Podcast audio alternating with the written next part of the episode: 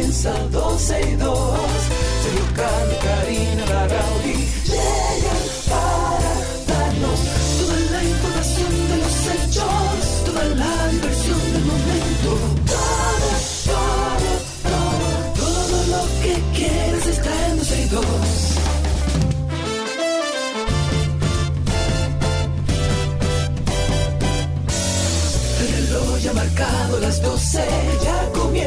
comienza 12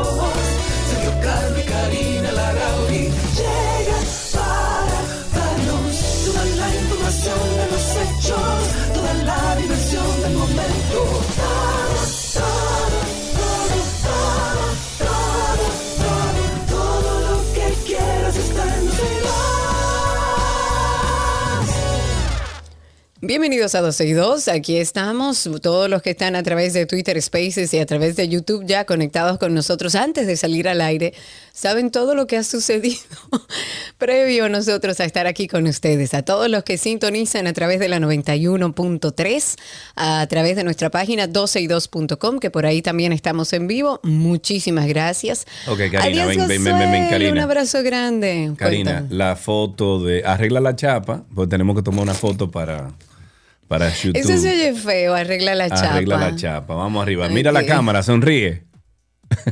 Otra. Vamos ahí, Cindy y Alan, mira, con todo y el... Sonrían.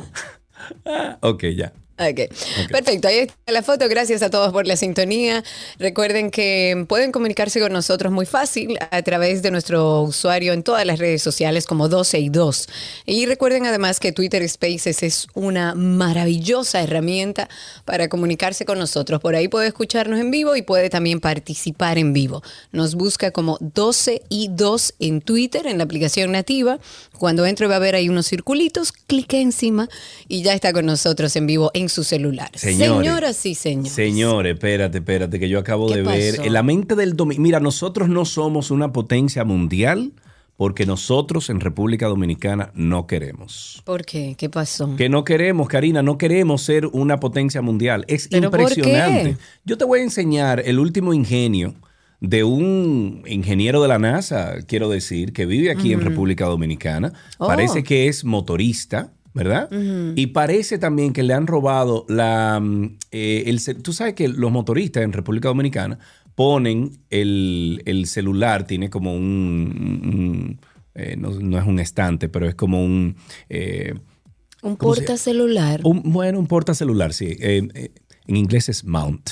Lo que que no quería, exacto. Ah. Pero en República Dominicana tú lo que haces es que cuando vas en el motor, tú pones tu celular en ese portacelular y ahí tú tienes Google Maps y el GPS. Difícil para un momento en el que estamos viviendo. Eh, exacto. Yo Entonces, no lo pusiera en ningún lugar que se vea. Espérate. Entonces, un ingeniero de la NASA, parece que motorista, Ajá. él se ingenió eh, esta, esto que yo te voy a enseñar ahora, y ustedes me van a decir hasta dónde llega el ingenio dominicano. Ok, para los que están en YouTube están viendo las imágenes, para los que no, vamos... Diandre, señores. Señores, le montaron, óigame, esto es un portacelular que arriba le pusieron unas navajas Gillette, unas navajas arriba para que cuando el ladrón tire mano, tirar o mano. tirar mano, se debarate la mano. Bravo. Vamos a compartir esa Bravo, foto, Sergio, mándasela. la vamos bravo. a compartirla por Twitter. Bravo, bravo, bravo, bravo, bravo. Así podemos compartirla también con nuestros usuarios en Twitter Spaces, porque la verdad que el dominicano es muy ingenioso. Yo creo que la necesidad también nos ha llevado a ser un poco creativo. Pero hay dominicanos también que están dentro de un de otra clase, de Sí. una clase distinta, donde el robo al Estado es como Robo, robo. robo, robo. Eso Usted tiene que andar por está ahí. entrando en una propiedad privada. Eso Robo, tiene que andar por ahí. robo. Eso busquen eso en internet, hombre, en YouTube. Por eso favor, y por favor, para hacer un, bo- un bompercito. Pero bueno, como un robo al Estado se ha clasificado o ha clasificado el secretario de Asuntos Jurídicos del PLD, José Dantes, la asignación de pensiones a miembros y dirigentes del PRM que no han podido ser nombrados en, los- en las diferentes instituciones públicas por parte de la presidencia. Que recuerde usted que hay que pagarle a toda esa gente que llevaron al poder al hoy presidente y a todos, porque eso es una práctica normal. Eh, pero este, que también es miembro del comité político del PLD, dijo que a esas personas le están otorgando eh, algo que él llama una botella de por vida, sin tener la edad dispuesta por la ley, sin haber acumulado mérito alguno. Oh. Y para citar algo de lo que él dijo, dice y cito. Hacemos de conocimiento público lo que está haciendo el gobierno con la gente del PRM que no han podido nombrar en ninguna institución. Y es que les están dando pensión por decreto. Me encantaría ver las Wow. pruebas de eso, sí. O sea que si es así, no está bien. No, Hay una nota nada. reseñada por la secretaria de Comunicaciones del PLD justamente. Que, que agrega dentro de esto que hay varias provincias donde la dirigencia completa del PRM, que ninguno pasa de los 50 años, les están dando pensiones desde 20, 30, 40 y hasta 50 mil pesos de por vida. Wow. Wow. Wow, caramba. De verdad. Muy bien, muy bien. Me gusta eso. Nos vamos con. ¿Tú te acuerdas la canción que dice Sueña Con, con un mañana? Bueno, pues Eso. sueña con un mañana. De inmediato saludamos y le enviamos un fuerte abrazo a nuestros amigos de la estación Total, estación Ay, sí. Total, a la entrada de Barahona. Ahí nos reporta nuestro queridísimo amigo Baplum, que está por allá. Baplum, te queremos. Muchísimas gracias por eso. Y a todos los que estén en la estación Total, en la entrada de Barahona, cuando usted entra ahí a, a la tienda, ¿verdad? Que tienen, eh, donde venden comida, venden accesorios, muchísimas cosas. Bueno, pues ahí se va a encontrar entonces con esta transmisión de Karina y Sergio After Dark a través de YouTube. Eh, me voy con el Sueña con un mañana, Karina, porque eh, yo estoy loquísimo. Sí, Me- Lo que pasa es que estábamos grabando After Dark loco. ahorita y estoy cruzado, estoy cruzado. Es 12 Está y 2. cruzado, está cruzado, está cruzado. Pero bueno, el vocero del Partido de la Liberación Dominicana en el Senado, Iván Lorenzo, llamó, Iván que opina de absolutamente Sí, todo. Iván es bastante participa- participativo. No, no, no, Iván, Iván, óyeme, todo él lo Bueno, tiene pero él que- es el vocero, él está Es haciendo verdad. su trabajo. Llamó hoy al gobierno a devolver a la ciudadanía los montos cobrados por medio de la facturación de la tarifa eléctrica en las últimas semanas, esto en vista de que se han cumplido con las cláusulas establecidas en el consenso eh, o Consejo Económico y Social previo a la firma del pacto eléctrico. Eh, como la reducción de las pérdidas en las empresas distribuidoras de electricidad y su gasto corriente, además de lograr el aumento en sus recaudaciones. Lamentó lo que a su entender es un desproporcionado porcentaje incrementado a la clase baja y media con los últimos tres aumentos a la tarifa del servicio implementados en, el último en los últimos nueve meses y resaltó que el Estado dominicano perdió 35 millones de dólares en dos compras correspondientes al sector energético y la irregularidad del fideicomiso para la entrega de Punta Catalina en el sector privado. Bueno, eh, definitivamente hay que hablar por la parte de Sur Dominicana que ha salido luego de todo este movimiento social a decir que quiere escuchar a los clientes, que está abierta a revisar los reclamos en todas las oficinas eh, comerciales porque ellos dicen que son una empresa transparente, que no le interesa quedarse con un peso de nadie. Y bueno, eh, la realidad es que reclamos han habido muchos. Hay que ver, quizás nuestros oyentes no pueden decir si hicieron reclamos, si le hicieron caso. Esto previo a toda esta movilización social en torno al precio del, de la energía. Y como parte de las acciones para, según Edesur, para fortalecer el servicio al cliente, Edesur anoche realizó un quinto foro virtual interactivo que se llama Edesur Responde, que me gusta mucho. Estuvo encabezada incluso por el mismo administrador o sea, por el gerente general Milton Morrison, y estuvo ahí interactuando con los clientes. Dijo que Edesur es un libro abierto y que aunque el tener que darle atención a más de 900 mil clientes es un desafío, porque lo es, eh, la empresa está realizando todos los esfuerzos humanamente posible para lograr su satisfacción y por eso él está dando la cara. Aprovechemos una oportunidad como esta donde Milton Morrison como gerente general de, de Sur está abierto a escuchar los reclamos porque hay situaciones particulares donde muchos ciudadanos dominicanos han hecho reportes. Lo Sí. que hay que ver si se le ha dado seguimiento, importancia a esos reclamos. Tengo a Clara Ver, que me ha solicitado hablar, que asumo que es para comentar un poco sobre lo que hemos estado hablando. Clara, inmediatamente habilita tu micrófono, vamos a escucharte. Cuéntame, amiga. ¡Epa! ¡Epa! mira, ponte ese, ese teléfono al oído, Clara, que tú eres muy vieja en esto. Esto. Eh, acuérdate que estoy en el carro bajo agua. Bajo agua. Bajo agua. Es que si no te lo pones al oído no podemos escucharnos porque yo me escucho repetida. A ver, sí, sí, hay un lío ahora sí. Cuéntame, Clarita. Clarita.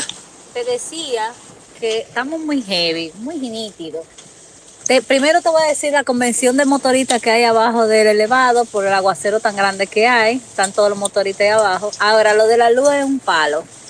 Yo desconecté los breakers, todos los breakers de mi casa y tengo un consumo una semana completa de 3 kilos diarios. ¡Oh! Con todo desconectado. Oh. oh. Breaker, breaker abajo. Con break abajo, todo, desconectado. O sea que nosotros pagamos tres kilos mínimo, seguro. Em, Esa es la pregunta. Tú sabes que ayer tú hiciste lo una que Tú tienes, eh, lo que tú tienes que reclamar, llámate de sur. Tú hiciste una pregunta ayer bastante interesante que me parece que todos nosotros, los clientes, deberíamos de comenzar como a averiguar poco a poco porque me parece, me parece justa y lógico lo que hiciste. Que dijiste, bueno, entonces eso quiere decir que de sur y las sedes están cobrando... Eh, eh, eh, con los contadores manuales los están calculando de acuerdo al historial que tiene esa persona. Entonces, miren, yo les voy a conseguir, déjame ver, déjame hablar con Orlando Prieto, a ver si él me consigue, Orlando, me consigue eh, un contador o un medidor que podamos instalar fácilmente en la caja de breaker nuestra, en nuestras casas, que sea asequible, ¿verdad? Para entonces comparar con la factura que te llega, porque no puede ser posible. Es que tiene que haber una forma en la que el ciudadano pueda constatar su consumo, puede ver cuánto consumió, cuánto está pagando, que tenga más control, porque el problema es que ahora mismo nadie tiene control y lo que dice es me llegó dos veces más cara, tres veces más cara y no tiene claro qué es lo que está sucediendo. Lo que sí es que por lo menos aquellas personas que pertenecen a Edesur y que tengan preguntas, que tengan reclamos, me encanta esto que está haciendo Edesur, de Edesur Responde, donde el mismo Milton Morrison, gerente general de Edesur, responde a las preguntas y a cualquier inquietud que tengan los clientes. Hay que estar abierto a escuchar y nosotros como ciudadanos hay que estar también abiertos a seguir hasta el final con un reclamo por algo que entendemos que no es justo. Dice Carlotti que te van a decir que ese medidor gasta energía y punto. O sea, no importa que, tú conectes ese medidor para medir, te dice, ah, no, pero eso está consumiendo. ¿Tú te acuerdas aquella vez que se me o estaban como te dijeron a ti, que olvídese de eso. Lo he hecho el cuento mil veces, lo voy a repetir. Cuando vivíamos nosotros allá en el campito, ¿verdad? Que éramos vecinos, Karina y yo, yo decía, señores, yo tenía paneles solares y la luz me llegaba de 12 mil y 15 mil. Te estoy hablando 2011, 2010. Y me llegaba de 12 mil y me llegaba de 15 mil. Y la casa estaba cerrada el día entero. El día entero la casa cerrada. Ahí estaban los perros míos en el patio. Pero además con paneles, señores. Con paneles solares y todo el mundo. Señores, y comencé y guácate, hijo, hijo, hijo. Y finalmente me mandaron una brigada. Fueron tres guaguitas, diez personas, un ingeniero, que si yo quién entraron. Y él pasaba caminando. Yo, eh, él pasaba caminando por los sitios y me decía, eh, mira, esa totadora, esa totadora consume. consume. yo, señor, está apagada. No, desconéctala. Digo, está bien, pero si está conectada y no tiene la resistencia puesta y no está funcionando, eso es lo que está consumiendo ahora mismo es, 0.3 sur. No es para pagar 0.003 watts. Exacto. O sea, y me decía, mira, ese cargador de celular, desconéctalo. Digo, pero señor, tú le decías, pero, es un cargador de celular. Pero cuando tú le decías, pero además yo tengo paneles solares, insólito, él te respondía. Eh, eh, no, no, olvídate de eso. Olvídate, de eso. Olvídate, de, los paneles. Olvídate bueno, de los paneles. Finalmente, finalmente, eh, descubrieron que el vecino, que era en ese entonces, ese vecino era militar, estaba conectado en mi contador. Exacto. Y a ese vecino no le hicieron absolutamente, nada. Absolutamente nada, era militar. Y yo no, no me iba a poner a fuñir con un militar. que sabemos tú y yo el tipo de comportamiento que tenía ese tipo dentro del, del, del residencial Y nada, me quedé así. Mira, Guillermo me está escribiendo por aquí por DM en Instagram y me dice, eh, Sergio, de un rango de 1900 a 2300, este, em, que, que él pagaba generalmente, o sea, de, 1200 de 1900 a 2300, él me dijo, este mes me llegó de 7500 pesos la electricidad. Es un abuso a mano armada. No hay un político que suba a esa silla pensando en el pueblo. Es simplemente queriendo que la porquería de partido quede bien. Ay, Dios mío. Vámonos con otro tema, que el tema de la luz está bastante complicado. Ojito con los barrios construidos en terrenos del Consejo Estatal del Azúcar, o sea, del CEA. No van a ser desalojados por el gobierno actual porque implica un elemento social que se, que se va a tomar en cuenta en esta ocasión. Así por lo menos lo ha afirmado César Cedeño. Él es director de bienes nacionales y es la institución que se encuentra en este proceso como de, de fusión con el CEA. Él dijo que hay que verlo desde dos puntos de vista. Hay casos que ya se convierten en, una parte social, cuando ya hay un barrio, ya no puedes ir simplemente a desalojar a esa gente. Eso es parte de lo que decía Cedeño. Pero al mismo tiempo, este encargado de, de custodiar los bienes públicos aseguró que la institución está trabajando en recuperar terrenos en manos de particulares y que ya lo han logrado con más de 100.000 tareas de tierra, y dijo que no, que no van a permitir que la gente siga metiéndose en los terrenos del Estado Dominicano porque terminan invadiendo también la parte privada, ya que se tiene que cuidar la seguridad jurídica para no alejar la inversión extranjera. Y yo le agregaría también las aceras son terrenos del Estado, vayan y sálvenla, por favor, dejen que la gente que camina, la madre que anda con su coche o la persona con eh, limitantes en el movimiento pueda andar en una silla de ruedas en una acera, porque eso también se los están robando en la cara de todos, de absolutamente todos, durante mm. años. Mm. ¿Y entonces? ¿Algún problema con yo eso? Lo, yo lo digo, yo lo sigo diciendo. Algún día hablaremos de las aceras, de recuperación de espacios públicos, algún día. Ok, bueno, pues tengo un numerito del día. Ok, numerito del día. 45 libras de carnes en un día. Es el numerito, 45. ¿Y qué es eso? Mantener un animal exótico en cautiverio sale más caro que tener una familia de 10 miembros, compadre. Porque su dieta es de alto consumo. Un tigre, por ejemplo, un tigre de Bengala demanda de 40 a 45 libras de carnes interdiario y un león de 25 a 30 libras diario al mismo tiempo. Patricia Toribio, quien es la directora del Zoológico Nacional, explicó que la carne de mayor consumo de grandes felinos es vaca, caballo, ovino, chivo y en menor medida el cerdo, que no gusta mucho a estos depredadores. La carne de vaca y cerdo eh, corriente, ¿verdad? En una carnicería ronda los 150 pesos la libra, la de chivo y ovejo entre 325 y 350. O sea que ya saben ustedes, 45 libras de carnes en un solo día. Yo no quiero ningún animal salvaje.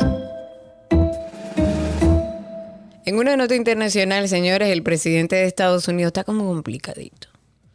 Él salió a hablar que el cáncer, que no sé qué cosa. Luego tuvo que salir el departamento de comunicaciones de la Casa Blanca y decir, no, espérense, que no es que él tiene cáncer, es que ya le dio y que él estaba Señores, tratando. Miren, el favor más grande que puede hacer Joe Biden es retirarse y entregar eso y decir, señores, bye bye, adiós. Está, yo creo que ya él tiene una situación de salud y de edad que no le permite gobernar una nación como los Estados Unidos. Pero entonces ahora, peor aún, el presidente de los Estados Unidos, Joe Biden, ha dado positivo por COVID-19. Según lo que van informando, tiene síntomas muy leves de la enfermedad.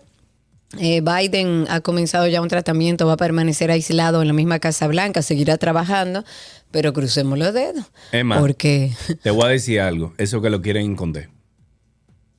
Es muy probable. Que lo quieren guardar, porque es que en las últimas dos semanas ese tipo ha metido la, la pata, ha compadre. cometido muchos errores. Una cosa impresionante. Entonces, Sí, ven, sí, vamos a darte un break. Ven. Es vamos. posible que sea parte posible. de una estrategia después de que tuvo que salir la Casa Blanca huyendo a desmentir, a decir, espérense, no tiene cáncer, no, que no se arme un lío. Sí, sí, sí. Eh, él está en una situación que yo creo que eventualmente tendrá que entregar el cargo. Bueno, en una nota positiva, el premio Nobel de la Paz eh, que el periodista ruso Dmitry Muratov ofreció en subasta para recaudar dinero para los niños ucranianos eh, refugiados. Se vendió por ¿Cómo? Ah, no, 103.5 millones de dólares, rompiendo el récord para un Nobel a la venta. El periodista tuvo la idea de subastar su premio tras haber anunciado recientemente que donaría a organizaciones benéficas los 500 mil dólares con los que está dotado el galardón. Con esta donación busca dar a los niños refugiados una oportunidad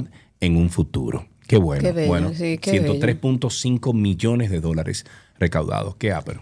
Señores, ya escucharon el episodio más reciente de Karina y Sergio After Dark.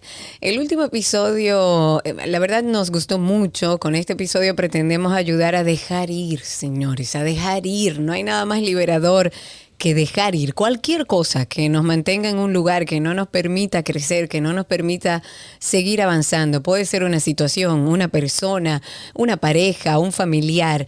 Y quisimos justamente hacer este episodio para darle un poco de contexto y dar un poco de herramientas y soluciones para aquellas personas que están estancadas porque no dejan ir. After Dark. Hay que aprender el valor que tiene el saber dejar ir para nuestra salud mental. Quisimos abordar un tema que nos ayude como a ir liberando esas cosas en las que hacemos resistencia. ¿Por qué se nos hace tan difícil dejar ir? Esa tendencia a guardar en la gaveta para no pensar, no sentir y lo que se tiende es a permanecer en un bucle. Entonces ese ciclo generalmente, por lo tanto, tienen dificultades para dejar ir. Personas que tenemos que dejar ir, que pueden ser parejas, que pueden ser amigos. Suelen ser el tema de las relaciones las situaciones más difíciles para dejar ir, porque implica un proceso de autorrevisión y sobre todo de poder hacer frente a la situación. Vas a comprender que hay cosas que no tienen cabida en tu vida y en tu crecimiento emocional. Entonces aprende a dejar ir. Karina y Sergio, After Dark. Karina y Sergio After Dark nos pueden conseguir en todas las plataformas de podcast como Karina Larrauri o Sergio Carlo. Ahí nos en- encuentras, nos das eh, a, bueno, en este caso sería suscribirse y entonces eh, puedes escuchar estos episodios que salen todos los viernes a las 7 de la noche. Hay un episodio nuevo todos los viernes 7 de la noche. Así empezamos 12 y 2 en el día de hoy. Gracias por la sintonía. Nuestro cafecito de las 12 les llega gracias a Café Santo Domingo, lo mejor de lo nuestro.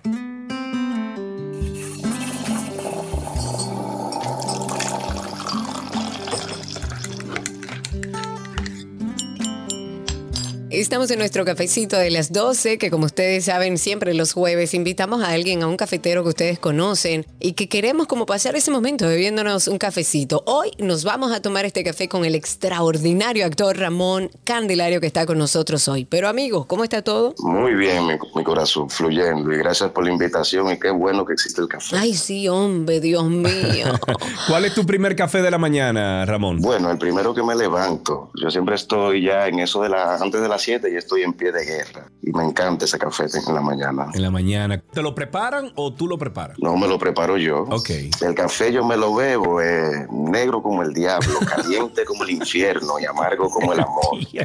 Pero no, mentira, amargo porque soy un hombrecito muy dulce.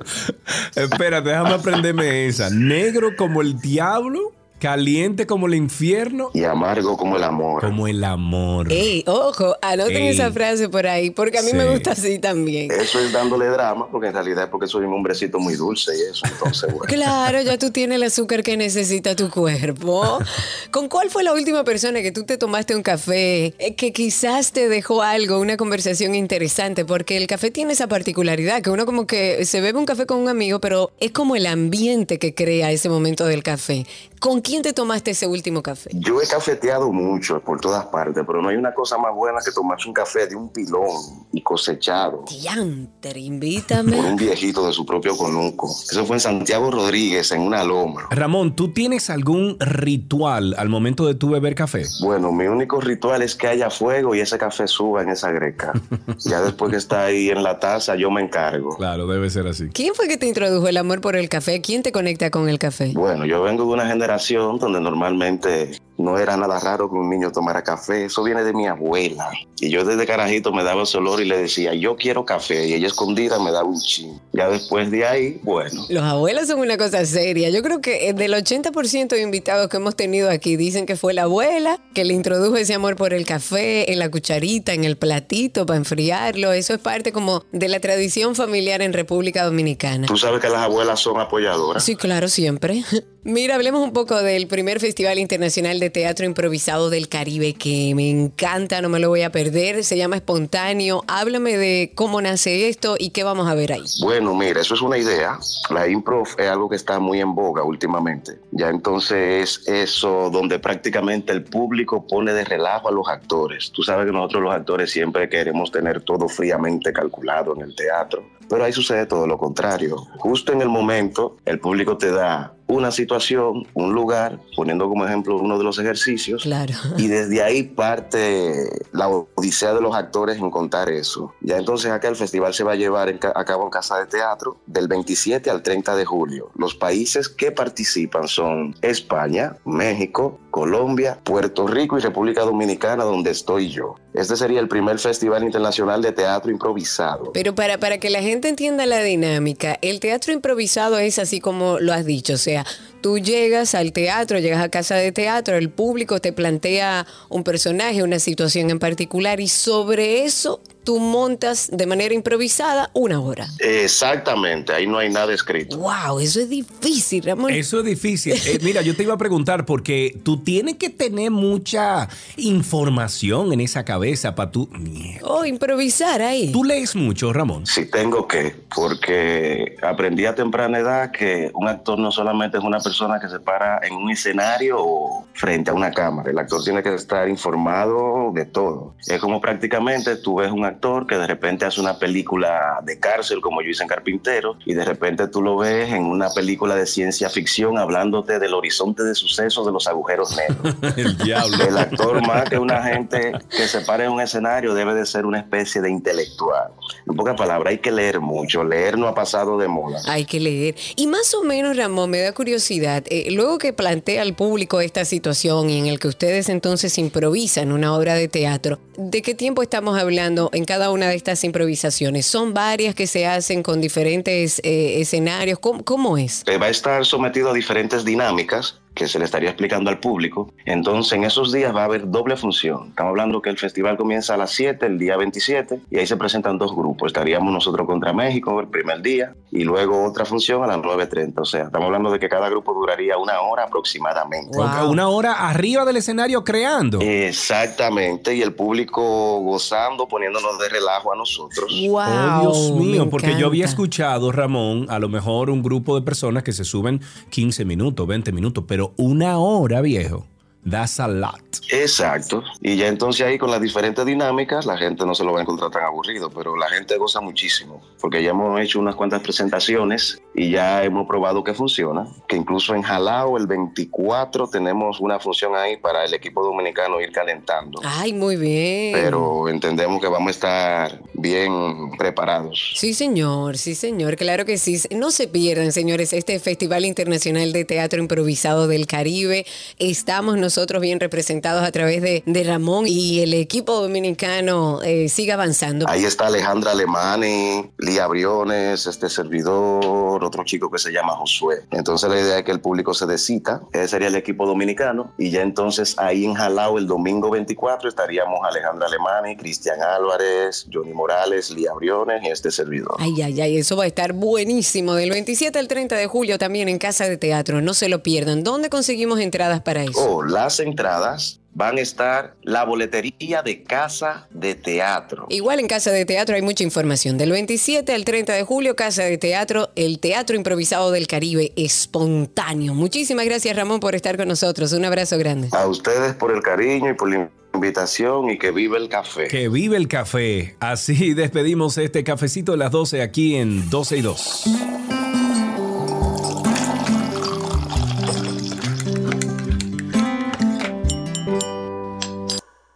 Las noticias deportivas llegan a ustedes gracias a Vita Salud, la tienda de las vitaminas y la nutrición deportiva.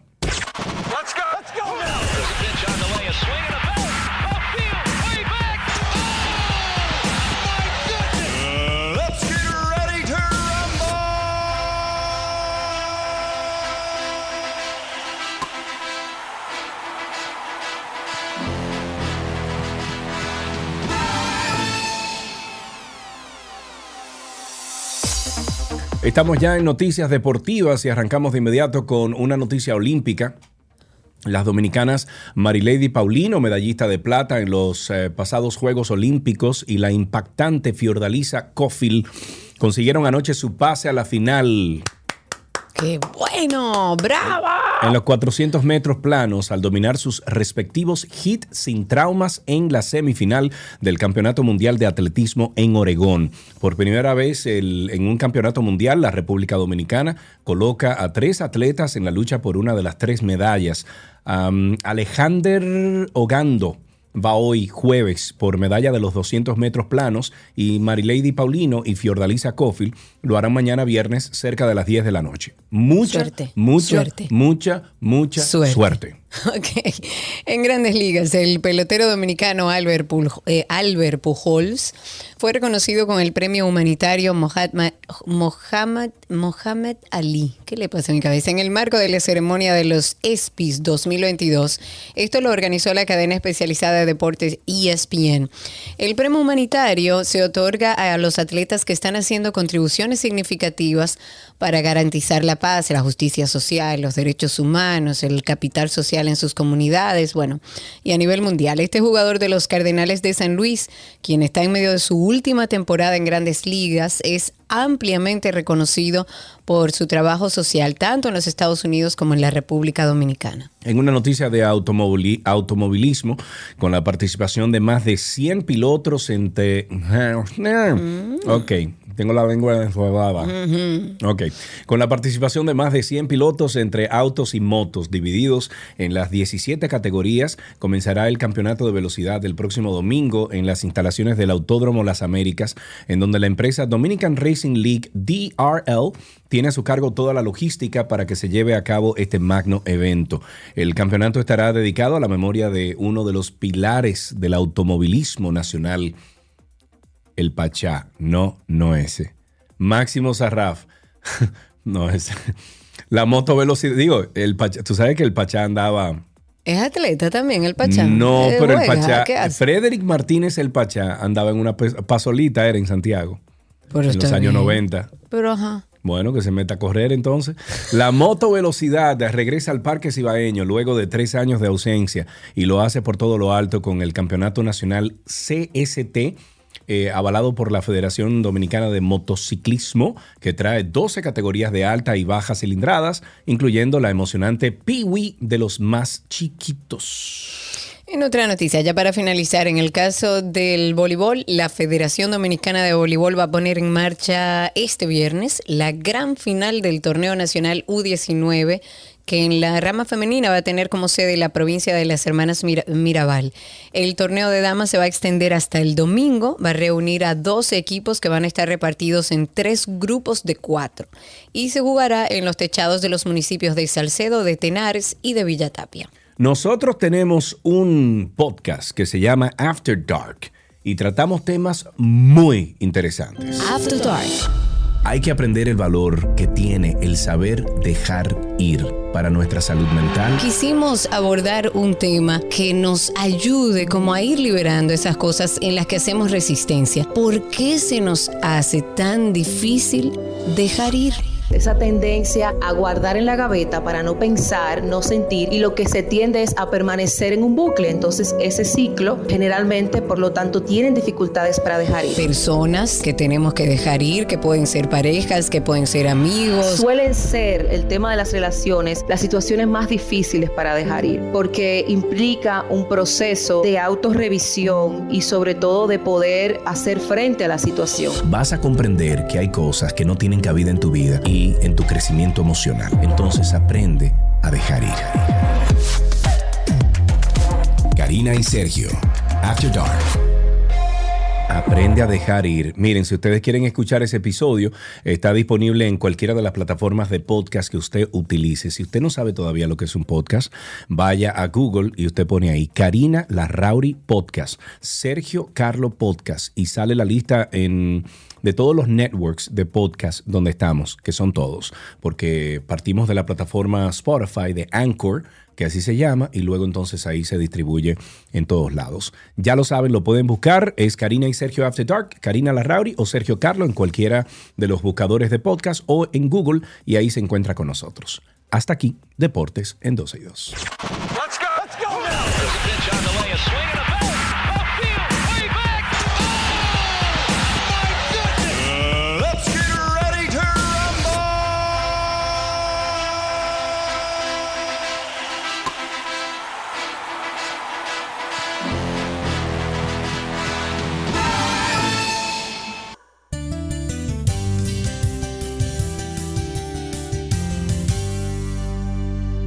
Estamos en una conversación interesante aquí en 12 y 2 y tenemos en la línea a Giselle Mena. Ella es la gerente de venta de Mint Hotels and Residence. Lo pueden buscar en redes sociales como arroba mint.hotels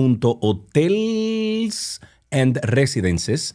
Eh, Yo lo voy a compartir ahora a través de YouTube para que lo vean. Es una marca de propiedades y hoteles boutique en República Dominicana y que se basan en el respeto al medio ambiente, bravo por ustedes, servicio personalizado, experiencia sensorial y actividades que conectan con los destinos donde tenemos presencia. Giselle, muchísimas gracias por estar con nosotros. Muchas gracias a ustedes. Muy feliz de poderle compartir a sus eh, oyentes eh, nuestros hoteles. Claro, Bien, y la idea es esa que de eso. Exacto, y a propósito de eso, eh, Giselle, estábamos hablando fuera del aire que ustedes cuentan con diferentes hoteles, o sea, ¿cuáles son los hoteles con los que cuentan Mint Hotels and Residence y dónde están ubicados en el país para que la gente se vaya ubicando?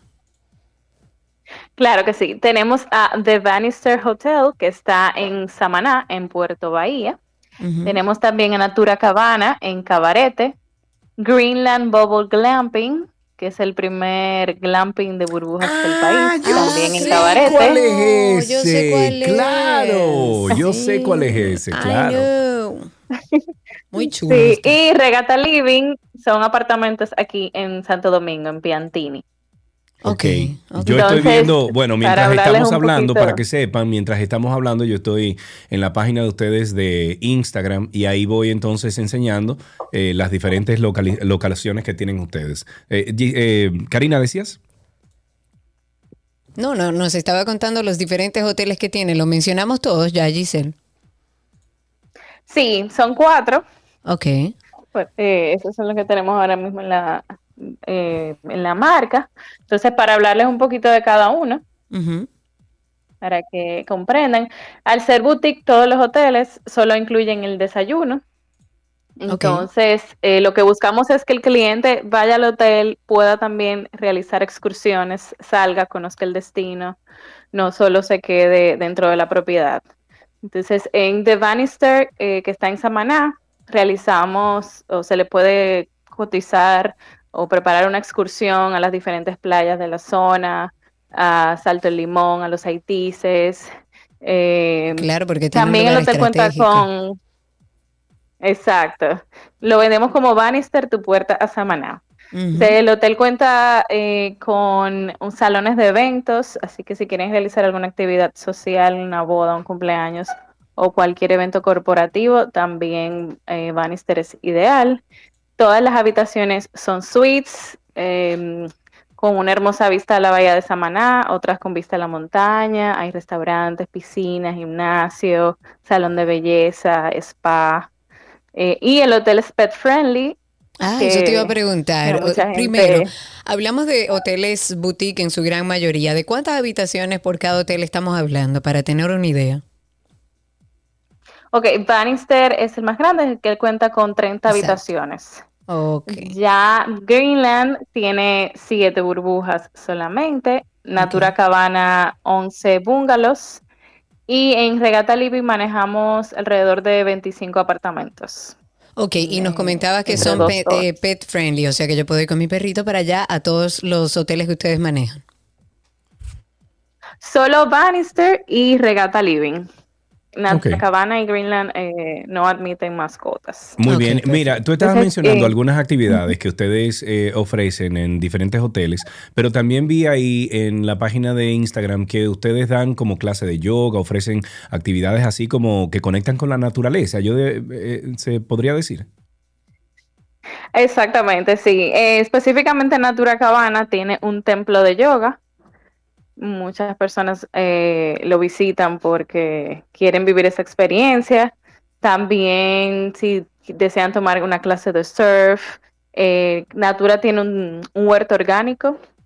Pueden Ay, eh, recoger sus vegetales y se le prepara una rica ensalada. Hay opciones de, en el menú para veganos y vegetarianos. Muy bien. muy En bien. Greenland eh, está muy conectado también con la naturaleza porque hay animalitos eh, como conejos, burros, cerditos y le pueden dar comida. Eh, a los niños les encanta ir a Greenland por eso. Muy chévere. Eh, y bueno, en todos los hoteles se pueden realizar eh, actividades. Se Gis- les puede coordinar actividades fuera del hotel también. Me están preguntando aquí que cómo es el, el sistema de reservas. ¿Es a través de la página? ¿Hay que llamar directamente? ¿Cómo se hace? Ambos pueden aprovechar las ofertas que tenemos de verano a través de la página web eh, www.minthotelsresidence.com.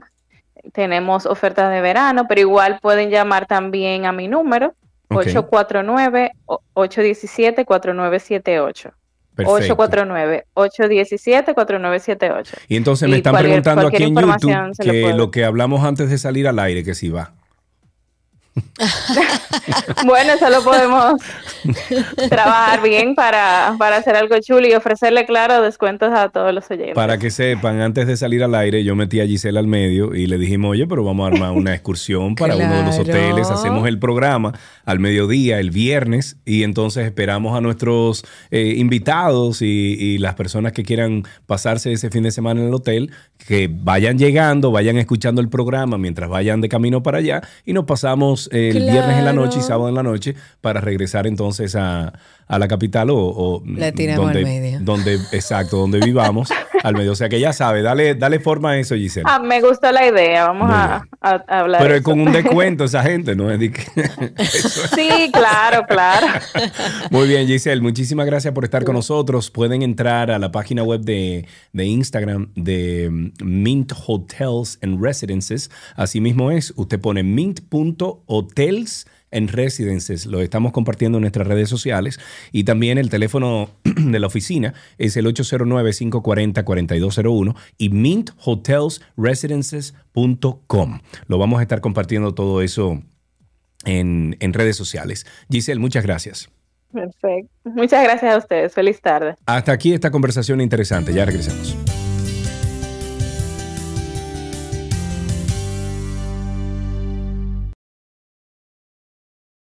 Amigos, tránsito y circo les llega a ustedes gracias a Marión Autos, tu inversión segura en manos expertas.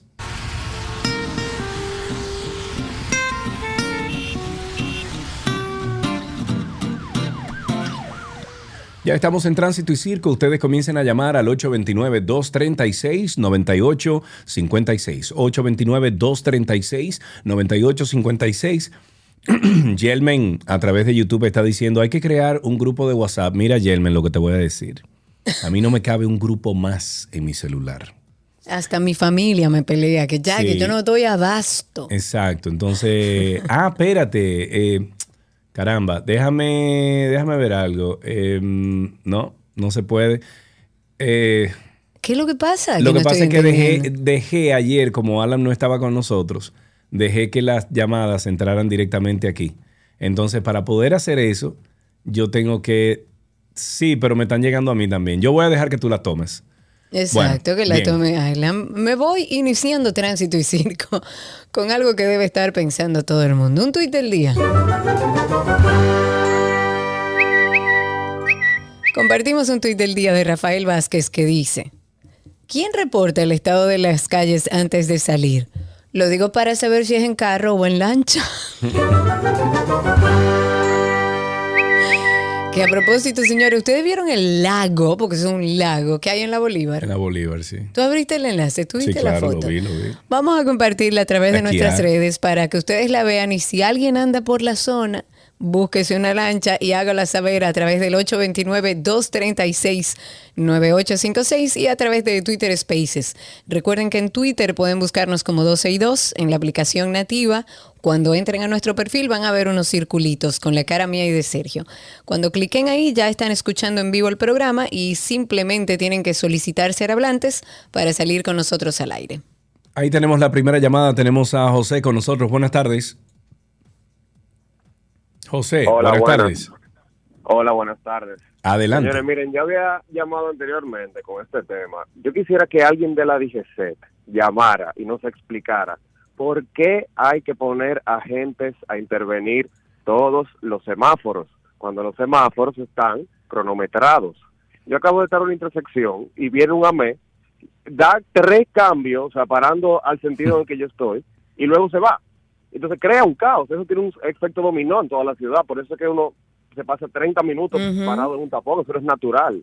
Y no hay Claro. necesidad tampoco, si, lo, Claro. si están cronometrados los semáforos. José, mira, una pregunta, José. ¿Está ahí, José? Sí, claro, Sí. ¿Qué edad tú tienes? 25. 25. ¿Tú haces yoga? No, No. debería. Debería. Con estos am- Debería de hacer yoga, porque si no, te va dar una vaina, ¿viste?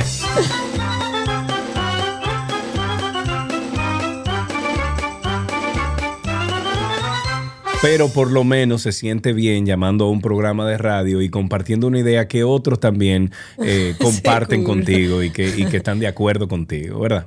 Claro. Tenemos a John en la línea. Buenas tardes, John. Buenas, Sergio, Karina, ¿cómo están ustedes en esta tarde lluviosa del Gran Santo Domingo hoy? Poco Bueno, se está aquí estamos vivos, estamos vivos. ¿En qué parte de Santo Domingo estás? Santo Domingo Este. Santo Domingo Oeste, muy bien. ¿Y Este, cómo está eso este. por ahí?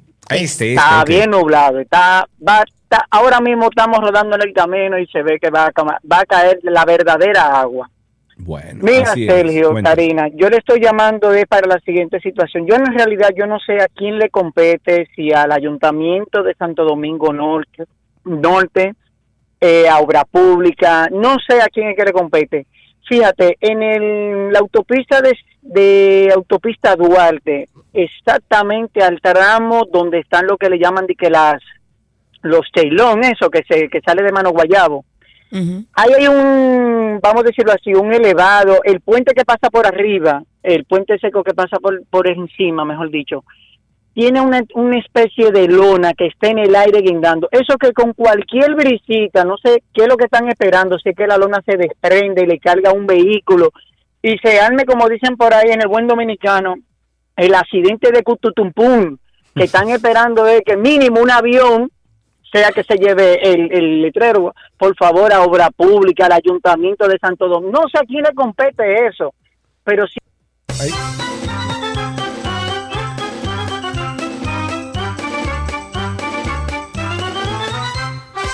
Tenemos. De por Dios, de por, Dios. favor. Es que es frustrante, es frustrante. Es frustrante. Sí. Cosas que se ven tan simples. Antes de seguir levantando sus llamadas 829-236-9856, vamos a actualizarlos con el caso Medusa. Y si todo esto fuera poco, caiga quien caiga. Tengo tentáculos. ¿Quién soy? Este caso es un verdadero sancocho Tengo tentáculos. Medusa soy. y todo esto por venganza. Tengan cuidado. Medusa soy. Caiga quien caiga. La operación Medusa, que a propósito, eh, estamos eh, trabajando en la producción de un nuevo episodio para Karina y Sergio After Dark relacionado a este tema, pero viéndolo desde un punto de vista eh, de salud mental, de personalidad, armando como un marco teórico de la mente de un corrupto. Lo estamos produciendo, va a salir este viernes a las 7 de la noche, así que anótelo por ahí, pase por nuestro podcast, prenda para que le avise cuando se estrene este nuevo episodio. Pero hablando de este caso, Operación Medusa, el tercer juzgado de instrucción del distrito ha concluido ya el cotejo de pruebas que fueron depositadas junto a instancia de acusación que fue presentada por el Ministerio Público, en este caso que se le sigue al ex procurador de la República, Jean Alain Rodríguez, y todos los demás encartados y empresas involucradas. En las próximas horas, el tribunal se apresta a emitir un auto de fijación de audiencia.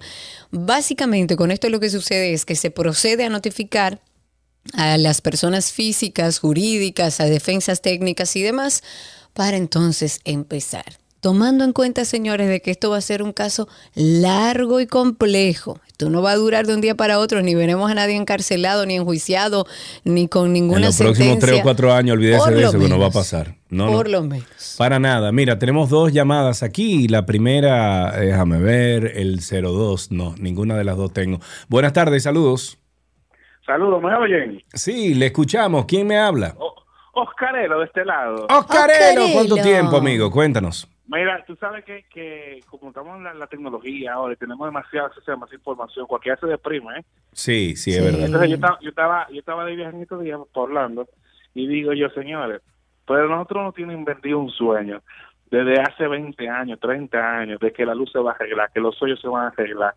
Y cada vez que tú ves que tú, que tú vienes un motorista en contravía, sí, sigo con los motoristas en contravía, y que ve un hoyo, un desgraciado hoyo, y de repente ve un hoyo de la casa que no hay agua por cuatro días. Hermano, esto es para pensarlo. Entonces, para pensarlo, sí, pero aguanta, tú no querías. Coge ahí. Tenemos ahí en la línea, vamos a ver, eh, no tengo el nombre. Buenas tardes. Buenas tardes. Adelante, mi querido. Vladimir Reyes, Vladimir Reyes. Vladimir, adelante. Una, una ley de, dominó, la ley de dominó, que, que le dan vueltas sobre la mesa y como a los dominos, y vuelta y vuelta sobre la mesa y no y no salen con nada.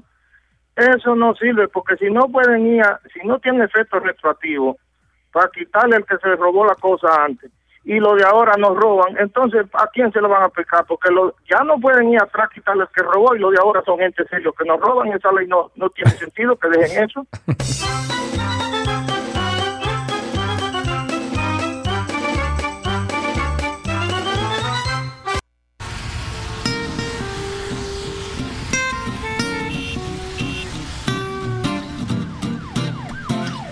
Seguimos en Tránsito y Circo. Ustedes sigan llamando al 829-236-9856. 829-236-9856.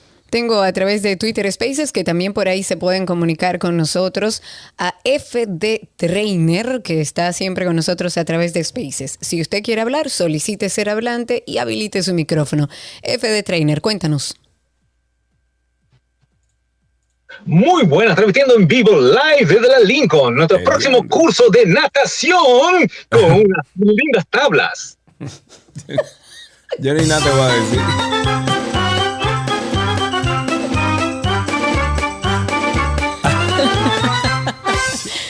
Señores, pero nuestro oyente no tiene mamá.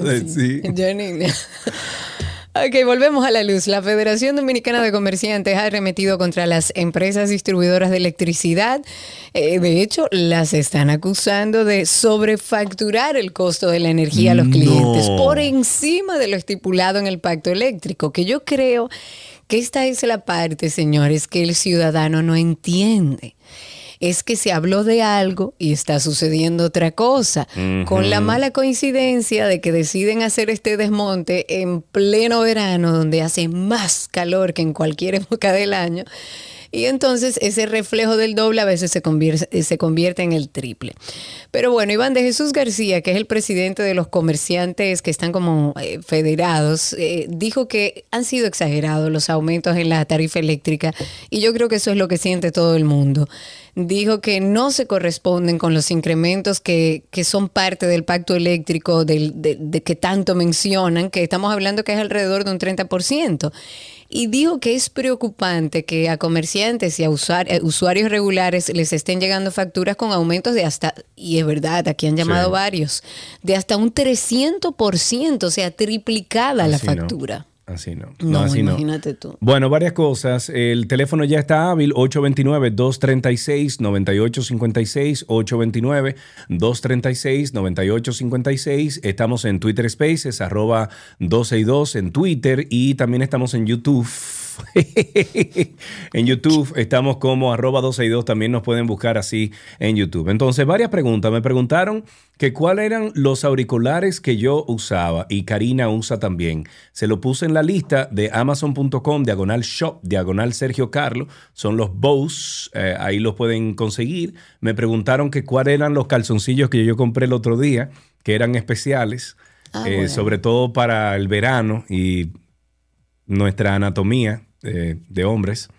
Eh, mírenlo ahí, también lo puse ahí, lo pueden buscar, son unos Hanes bastante buenos y tienen adentro un, una hamaca. Ok, ok, Sergio, sin más Pero de verdad, detalles. ey, Ok. tienen adentro una hamaca, te lo enseño. Ven. No quiero Ya. ver nada, Sergio Carlos, no quiero ver nada, no quiero Ah, ok. ver nada. Y finalmente me nada. preguntaron que cuál era la pastilla que yo tomo de noche para dormir. Ahí está también. Amazon.com, diagonal shop, diagonal Sergio Carlos. Muy bien. Muy Tenemos bien, dos vamos llamadas. con las llamadas. Empezamos primero con el teléfono, luego seguimos con Spaces que tengo aquí de, a de la Rosa. Cuéntame. Luis, adelante, estás al aire. Sí, buenas, ¿cómo están? Estamos vivos Sí, y sueltos, amigo. por- Cuéntanos.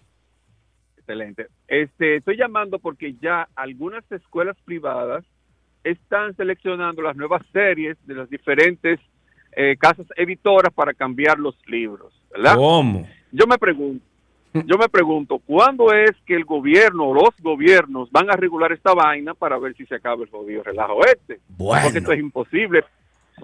Bueno, mi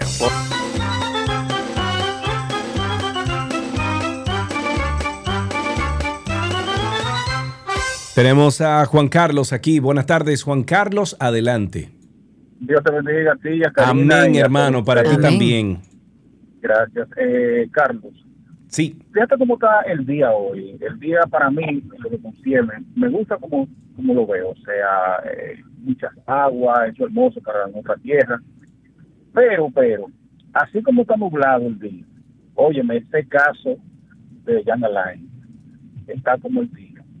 Yo lo que Como el día, concierne ¿no? particularmente, como el día, como el día nublado. Ah, como el día, como el día. Fíjate algo, estuve viendo anoche un programa donde él daba una declaración muy pertinente, muy elocuente. Eh, para mí particularmente me da vergüenza que nuestro país, un país tan bello, tan productivo, tan productivo, la política, la política, esté a ese nivel de tanta falsedad. Por Dios, ya está bueno. Luchemos, vamos a luchar porque este país salga hacia adelante por nuestros hijos, nuestra generación. Piensen en eso, político. Gracias y Dios lo bendiga. Por Dios. Amén.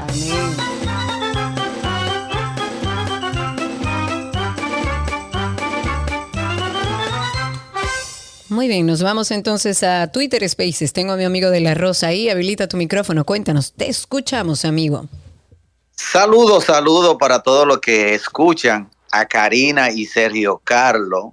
Bendiciones y felicidades. Amén. Amén. Queremos compartir informaciones acerca de lo que pasa en la actualidad. Eh, lamentable o afortunadamente tenemos que hablar de Nayib Bukele en El Salvador. ¿Qué hizo este ahora? se- el señor Nayib Bukele no va a los Estados Unidos a pedirle a los americanos qué puede hacer para cambiar El Salvador, sino saca dos cosas que tiene ahí abajo de las piernas y actúa. Es todo, Sergio Carlos. Muy bien. ¿Qué voy a decir? Bueno, Ok, Fran. Vamos a hacerlo así. Sí, Fran, buenas tardes, Fran. Adelante. Bu- buenas tardes. Adelante. Eh, no es para justificar ni que estoy de acuerdo ni nada que ver. En el caso este de, de Rochi, que dice la, la, la jueza que usted es un hombre, que, que si está con menor tiene que tenerlo en cuenta y todo eso. Ok, eso está correcto.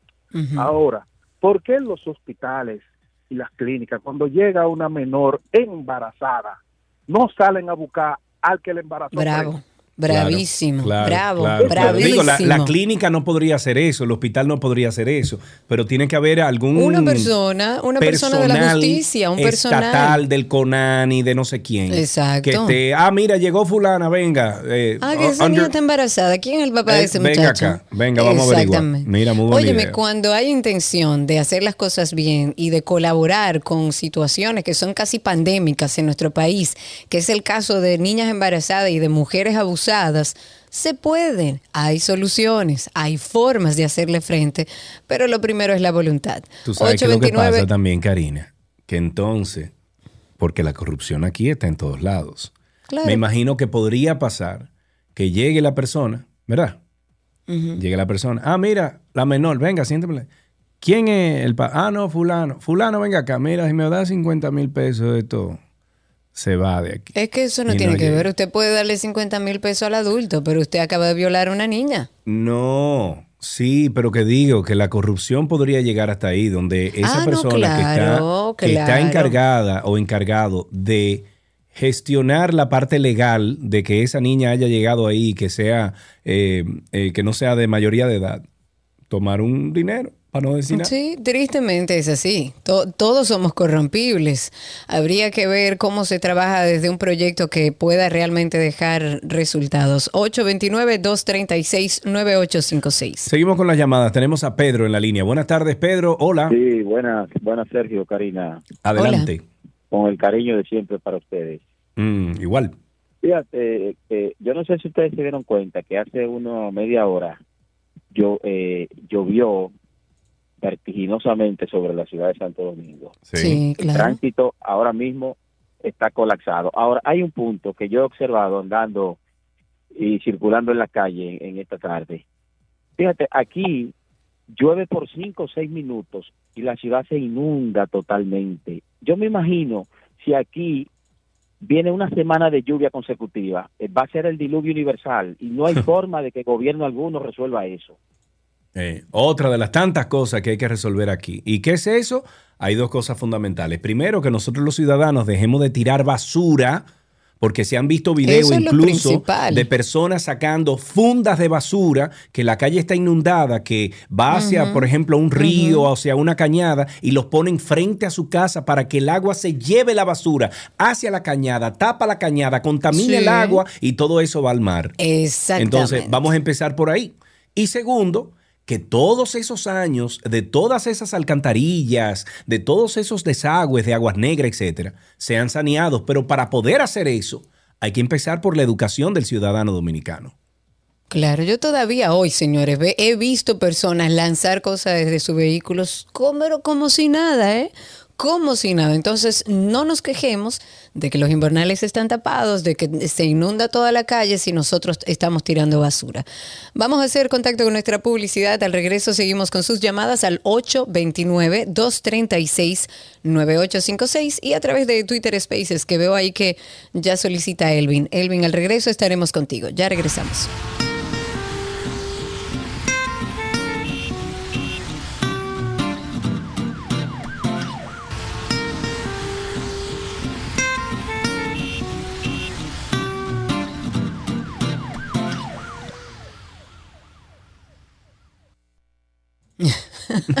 Ok, volvimos, señores. Antes de levantar sus llamadas, 829-236-9856 y a través de Twitter Spaces o comenten a través de YouTube, que también lo compartimos, para seguir un poco con el tema eléctrico, el desmonte gradual de este subsidio al sector eléctrico, recuerden que fue pactado en febrero del año pasado. Esto es lo que supuestamente ha provocado este gran aumento en la factura eléctrica, sumado al anuncio del presidente Abinader de suspender futuras alzas que estaban programadas en el pacto eléctrico. Esto fue considerado como una metida de pata por el ex ministro de Energía y Minas, Antonio Isaconde. Isaconde criticó, de hecho, que el gobierno le pidiera a la población que se sacrificara sin hacer ellos el sacrificio. Este exfuncionario dijo que el 95% de los puntos estipulados en el pacto eléctrico, oigan bien, que nosotros lo habíamos comentado aquí, son compromisos que debe asumir el gobierno. Por lo que antes de aumentar la tarifa eléctrica a todos los clientes de las EDIs, lo que está hablado en ese pacto eléctrico es que el gobierno debió centrarse en la reducción de pérdidas, en mejorar las Claro. nóminas de las distribuidoras, Claro. en los salarios que devengan, en la calidad del trabajo de sus empleados, que en algunos casos son mayores al 45%. Claro, Presidente. No, porque no fui yo que dije todo esto, esto fue Isa Conde y es Ah, ok. así. Y es un poco lo que venimos hablando nosotros aquí en el programa, de claro, es mucho más fácil para el gobierno coger a los que están en, en línea, Sí. coger a aquellos que siempre han pagado y han Sí. cumplido con su deber como ciudadanos Sí. y endosarle más culpa. Es mucho más difícil Karina. eh, eh, es mucho más difícil salir a la calle a buscar a aquellos que no están pagando, Claro. a, a- a buscar a aquellos que se roban la luz. Dilo. A- eso es lo que Dilo, hay que Karina, hacer. dilo. Sergio Carlos, ¿tú confirmaste esa información? Yo Está no sé, confirmado, yo no- presidente. yo no sé, yo no Entonces, sé. si dentro del pacto eléctrico está establecido que lo primero era eso, ¿por qué lo primero es Mira, endosarnos la cuando carga? tú y yo lleguemos al gobierno, Karina yo no voy a llegar a ningún gobierno, vas- yo no tú tengo eres mi temperamento para vicepresidenta eso. porque tú eres mi yo No tú y yo somos no puedo. yang. Óyeme, Me convierto tú- en, dictadora, yo creo. No, tú y yo somos yin yang. Tú eres quien me balancea a mí. Entonces, cuando tú y yo lleguemos al gobierno, nosotros vamos a arreglar primero la casa. Y luego entonces, cuando arreglemos la casa, cuando tengamos, qué sé yo, eh, 12, 16, 20 años ahí en poder, entonces vamos a comenzar a arreglar lo otro. ¿De acuerdo? Ajá, ok, ok, cuenta conmigo. No yo voy a estar siempre al lado No, tuyo, tú pero estás desconectadísima, pues dije 12, 16 años. No, ¿cómo así? Sí, sí, sí. Sergio Carlos, ¿tú confirmaste esa información? Vamos entonces con Pedro, que está en la línea. Buenas tardes, Pedro, adelante. Pedro. Hello. ¿Me oye? Adelante. Hello. Sí, adelante. Sí. Na- Ah, nada. Perdón, perdón, era Luisa que estaba ahí. Luisa, adelante, perdón. Buenas tardes, mis hijos. Adelante, adelante. Cariño, después de 20 años, bueno, pero tenemos que imitar las cosas que se hicieron. Karina, hija mía, Diga de usted. mi corazón, Cuente usted. las menores y los embarazos. Lo primero que el CONANI debería tener una oficina en la maternidad con dos personas, no para que Claro. la cojan de botella, ¿verdad? Claro, lógico. ¿Verdad? Porque es muy cómodo de llevar el control. El segundo, te voy a decir algo, la corrupción nada más no está en lo político. Las madres son, una- algunas madres son una corrupta también y tienen un negocio. Yo vivo en un barrio, mija, ya tú te puedes imaginar las cosas que yo veo. Hay un grupito de menores que yo creo que los hombres tienen que estar castrados para no caerle atrás, porque las insinuaciones a la cara de todo tipo. Algunos no caen, pero otros sí. Y después la mamá le saca dinero. Eso es lo que pasa. Mientras nos metan cuatro sinvergüenza de esas junto con el papá en la casa. Claro, yo estoy de acuerdo. así. Buenas tardes. Así mismo es. Lu- Luisa, muchísimas gracias. Eh, perdón a Anónimo, que lo tenía en la línea. Lo que pasa es que Ay, Luisa sí. había llamado antes. eh, pero, pero si quieres puedes llamar de nuevo. 829-236-9856. 829-236-9856. Le vamos a pedir a los amigos que están en YouTube se dice YouTube, pero los amigos que están en YouTube con nosotros que por favor compartan el enlace de ese video en vivo para que otras personas puedan entrar. Y le iba a comentar a, a la oyente que llamó que así como en los hospitales hay un personal que desde que llega una persona herida de bala, informan inmediatamente a la policía, ¿por qué no hacemos eso? En el caso de mujeres abusadas, de niñas embarazadas, de podemos hacerlo. Hay que tener na- hay que tener nada más el interés de hacerlo, la decisión de hacerlo. 829-236-9856. Me voy a Spaces, tengo a Patricia Mejía ahí. Adelante Patricia, cuéntanos.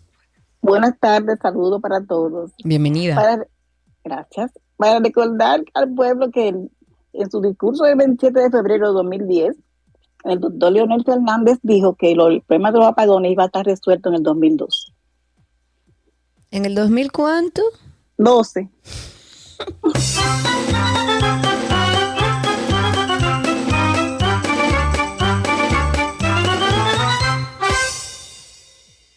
Estás muteado, amigo. Es importante que lo Qué sepas. cosa tan Gracias. grande. Joanny, buenas tardes, adelante. Hola, buenas tardes, ¿cómo están? Eh, Estamos Eh, aquí, tú sabes, eh, hablando. Felicítenme, la primera vez que llamo. Pero Ok, muy bien, Joanny, muchísimas gracias. Joanny, te tengo una pregunta muy importante. Ajá. Sergio Carlos, ¿tú confirmaste Pe- esa información? Un momentico, presidente, un momentico.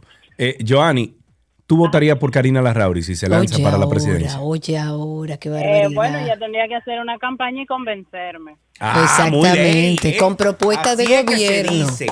No a lo que se dice. loco. Muy bien, un plan de gobierno que presente un, plan- un plan de gobierno que sea aterrizado, que tenga los pies sobre la tierra, que se, que se asemeje al dominicano trabajador, el que se levanta todos los días en la mañana y coge un carrito público. Ese. Adelante, Johnny. Ahora, eh, yo estoy eh, eh, eh, con el tema de la luz. En mi casa la luz llega a 3.200, 3.300 y en este mes la luz llegó de 10.300. Uy, uy, uy. Mi, ay, ¿Qué ay. vamos a hacer? No lo sé, porque aquí hay muchísimos lugares donde no se paga la luz. Aquí hay lugares que tienen tarifa fija de 300, de 500 pesos Ajá. y tienen aires que no los apagan. Y nosotros en casa tenemos que estar prendiendo el aire para que la habitación enfríe y ponerlo en 25, que supuestamente Así consume menos. Así mismito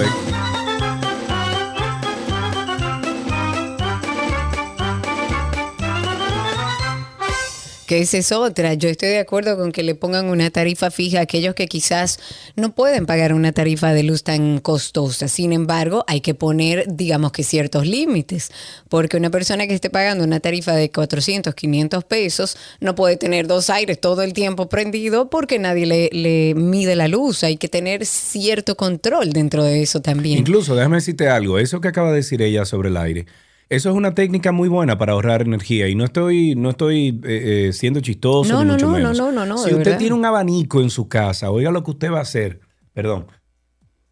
Si usted tiene un abanico en su casa, oiga lo que usted va a hacer.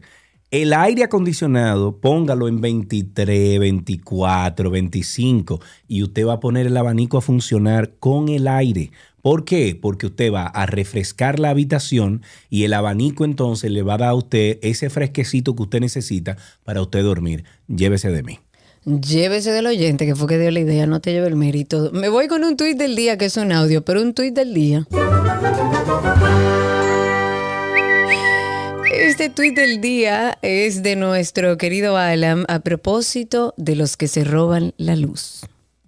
un abuso. En antes cuando yo era ladrona, que me robaba la luz, yo no peleaba. Ahora la luz se daña cada rato, uno paga su cuarto y no quieren venir a arreglar la luz. Oye, quieren que venir a arreglar la luz porque si yo hallo 300 pesos para comérmelo, tengo que ir a comprarlo de luz. Y mi perra entonces va a pasar hambre.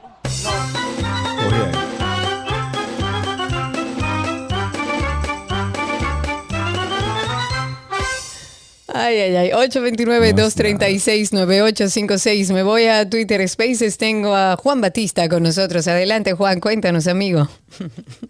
Para que Emily en, en YouTube. ¿Cómo están? ¿Cómo están? ¿Cómo están? ¿Cómo están? ¿Cómo están? ¿Cómo están? Estamos bien por aquí. Cuéntanos. Chévere, chévere. Mira, Sergio, no para decirle a Sergio, oye, si te va a tirar presidente, vuelvo y te repito, tú tienes que saber que tienes que arrancar cabeza aquí. Pero a eso que vamos. Oh, pero ¿y tú crees que Karina, Karina no es fácil, muchacho? Karina entra ahí y lo que Karina hace es arrancar cabeza, manito. Ah, o sea, no lo es que tú así. quieres que yo vaya a buscarme los problemas. ¿Y tú qué vas a hacer, por ejemplo? No, no, yo te voy a seguir todo el tiempo a ti y lo que tú Ah, hagas. pero yo soy la vicepresidenta, tú eres el líder. No, Karina, pero tú viste lo que puso. Mira el Spaces, por favor. Mira lo que el, el- el afiche ya que hay rodando en redes sociales tuyo. El afiche. El afiche, mira Yo Twitter estoy en Spaces. Ajá, y no te sale ahí una cosa que yo acabo de compartir en Twitter No, Spaces. no me sale. Ah, bueno, pues búscate ahí en Twitter que va plunta. Digo, Rafael Crespo anda eh, regando un afiche tuyo ya. No, Rafael Crespo. Ojo, ojito. Eh. 829-236-9856. Mándenmelo por aquí, señores. Yo no lo veo. A Está ver. bien. Míralo ahí, míralo ahí. De que Karina presidente, señores. Dejen el relajo.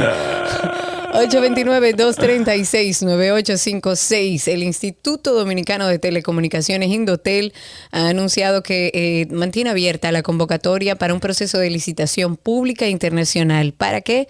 Para la adquisición de distribución y entrega de 450 mil cajas convertidoras de señales digitales a hogares seleccionados de República Dominicana.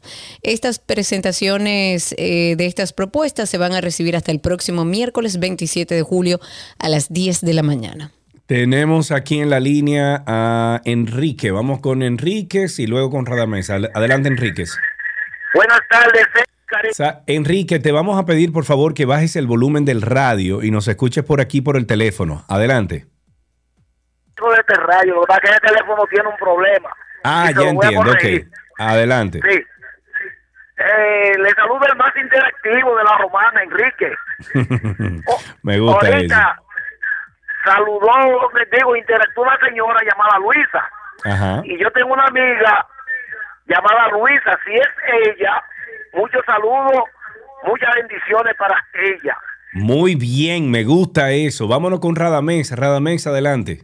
Saludos, Sergio Carlos, hermano. Hermanito, Mira, a propósito de los tapones luego de los aguaceros, yo creo que un detalle básico que deben de recomendarle a Hugo Vera ahora que está al frente en el Intran Hugo Vera, Hugo los Vera. Hugo Vera. Espérate, espérate un momento, Radamés. Hugo. Me suena ese nombre. ¿Quién es Hugo Vera? No, Sergio, él está trabajando. Él Lo se que ha pasa es que ya él no desaparecido, está en el ayuntamiento. Pero es que Hugo se ha Eh, desaparecido. Antes él se, él se quejaba trabajando. del tránsito y la cosa. Y mi hermano Hugo no dice nada, Karina. Eso porque primo mía- tuyo lo está defendiendo. La recomendación mía, hermano, que le den más tiempo a los semáforos, a todos. Si usted va a la intersección de 27 con, con Churchill, ese semáforo tiene 38 segundos 38 segundos para, para usted pasar en para verde. cruzar de, sí, de norte a sur y de, y de sur a norte, 38 segundos. En eso,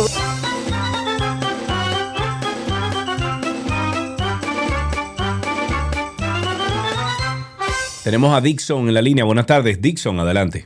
Sí, buenas tardes, Sergio, Karina. Hermano, ¿qué se dice? Sergio, yo, yo pensando, pero ¿será que hubo un, sabotaje con el asunto de la factura de, de, de, de Sur? Porque eso de 3 mil a 10 mil pesos, es como que alguien de adentro hizo esa maldad. No, no, eh, algo. óyeme, quien hizo eso no es amigo del PRM. Con eso te digo todo, amigo.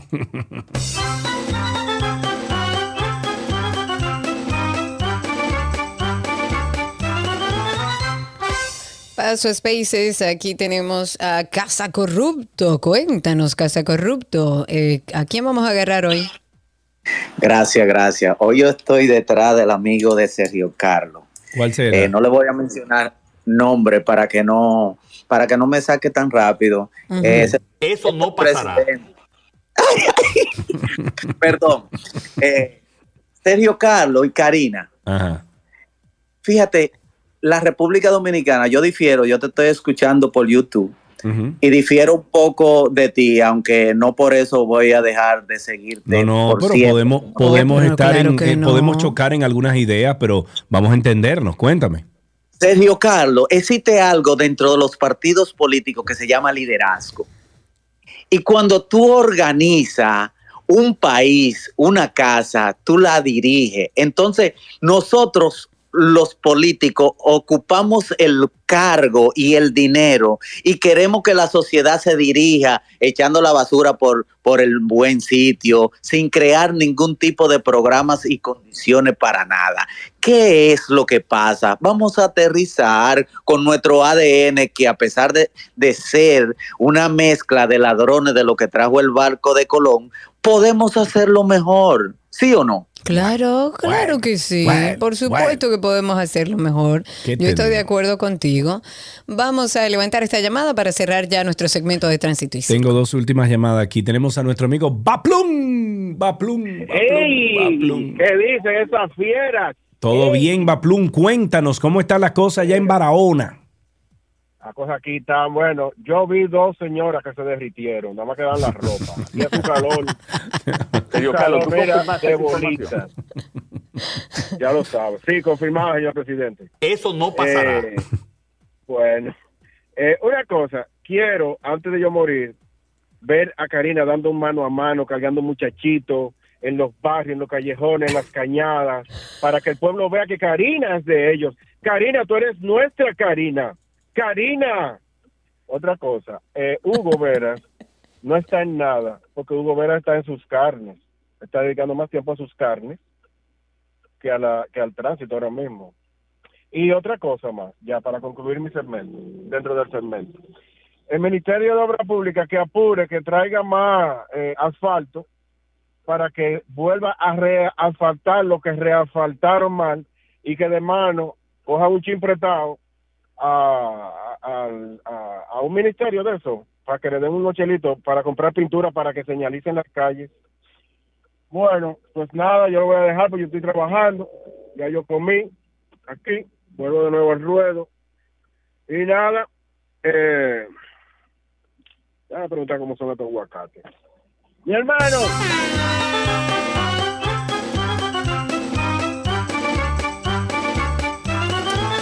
Ay, Dios mío. Cindy, te voy a pedir permiso para que levantemos. Ay, se me fue Tiziano. Tiziano Fajardo le iba a dar un. Ah, JR, ¿qué? Está en la línea. Vamos a levantar entonces la llamada de JR y le damos Sí. tiempo a Tiziano a ver si ¿Qué? entra y ya con eso finalizamos. ¿Dónde que está Luis. Abinader hoy de que en vivo? De esa manera conseguimos un En Sánchez, en Samaná, en, En tu Sánchez, preciosa sí. Samaná. En mi hermosa Samaná. Ahí el presidente. Vamos con una última llamada. JR está en la línea. Buenas tardes, JR. Saludos, jóvenes. Adelante, Bueno, mi querido. Mi llamada es un poco extraña y diferente. A ver. Yo hoy tengo una, como usted, de- y es una llamada real, sincera. Ustedes tienen mucho contacto con gente que tiene información internacional, traen entrevistados. Yo quiero que ustedes lleven un, un experto en temas de guerra, por ejemplo, la guerra de Ucrania. Y le voy a explicar porque ustedes dirán, se volvió loco JR. Miren, es que a mí me llama mucho la atención que Ucrania está en guerra, Rusia. Y yo veo que, por ejemplo, hacen a- a- actividades de conciertos y los ucranianos van, hacen actividades deportivas y los ucranianos van.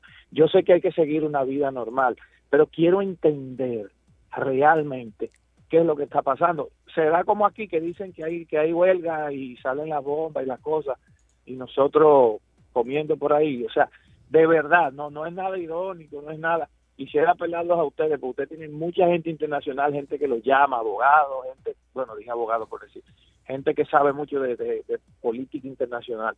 Y quizás nos den una manita con eso, porque de verdad he tratado de buscar, leer, para entender, porque a mí me apasiona mucho el tema y no lo entiendo. Hay guerra y veo como cosas por otro lado muy muy normal. De verdad que es, es muy penoso, pero a la vez muy curioso. Gracias. Muy bien, muy bien. Muchísimas gracias. A lo mejor sí podemos tener a alguien que nos explique un, un poquito. Sí, porque eh, realmente es Las aristas de, confuso. la- de las guerras. De, la, de, la, de esta guerra en particular, eh, a veces se torna un poco confuso porque las informaciones están viciadas de, de ambos lados, digamos, y hay que tener un poco de criterio para seleccionar eh, los medios y las informaciones que vienen de esa guerra entre Rusia e- y Ucrania. Eh, vamos a tratar de tener un experto que nos hable un poco de la realidad de lo que está viviendo Ucrania con esta eh, invasión, esta guerra por parte de Rusia. Vamos a hacerlo más adelante la semana que viene. Yes. Eh, ¿Tienes a alguien ahí en Twitter Spaces? No, No, no, no, parece que no. Ok.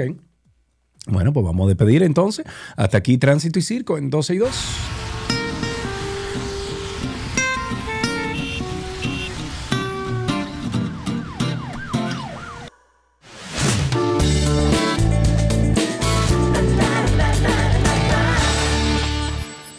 Aquí están las noticias de entretenimiento, iniciando con el gran poder de Diosa que estrenó el álbum titulado Te vamos a esperar. Está compuesto por nueve temas, entre ellos Reloj de Arena, que es el primero en promover, que es bellísimo. Ahora Sergio nos va a poner un pedacito. Reloj de Arena es definido como un merengue futurista que nos pasea por las diferentes como cadencias del ritmo dominicano, creando también texturas electrónicas a través de sonidos que están sintetizados, que ya son bastante característicos del color musical de este grupo.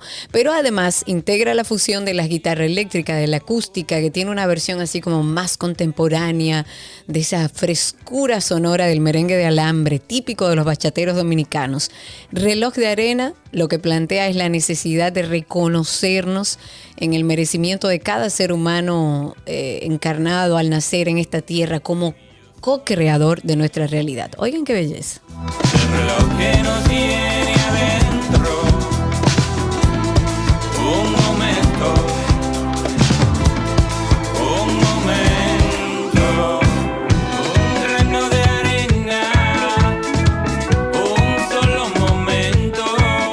otra noticia, el Quidditch, Quidditch inspirado en Harry Potter, deja de llamarse así.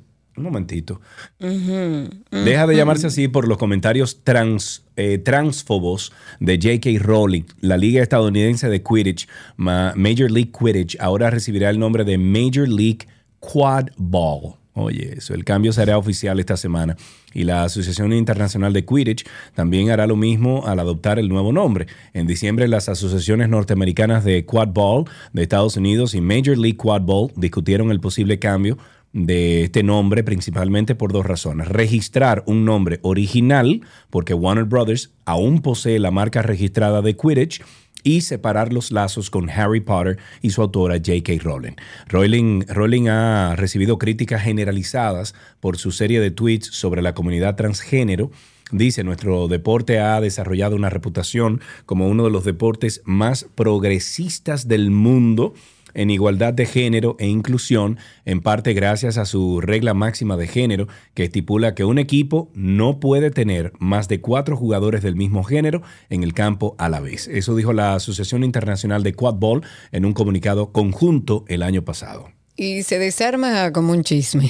Noah Schnapp admite haber herido los sentimientos de Doja Cat y se disculpan mutuamente ya. Ambas han sido protagonistas de muchos titulares durante las últimas semanas.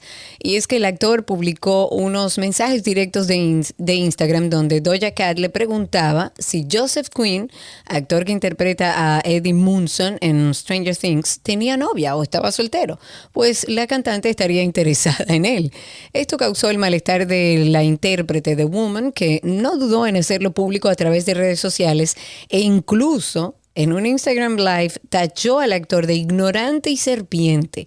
Estas declaraciones han supuesto una bajada en los seguidores de la cantante, que ha perdido 200 mil followers por atacar a Schnapp. En una entrevista con la revista eh, Variety, el actor ha admitido que hirió los sentimientos del artista californiana y dice, soy poco serio en redes sociales y me las tomo a broma, así que publiqué eso sin pensarlo mucho, pero obviamente herí sus sentimientos. Así que como debería, me disculpé y ella está totalmente bien con ello y me dijo que lo sentía por cómo reaccionó.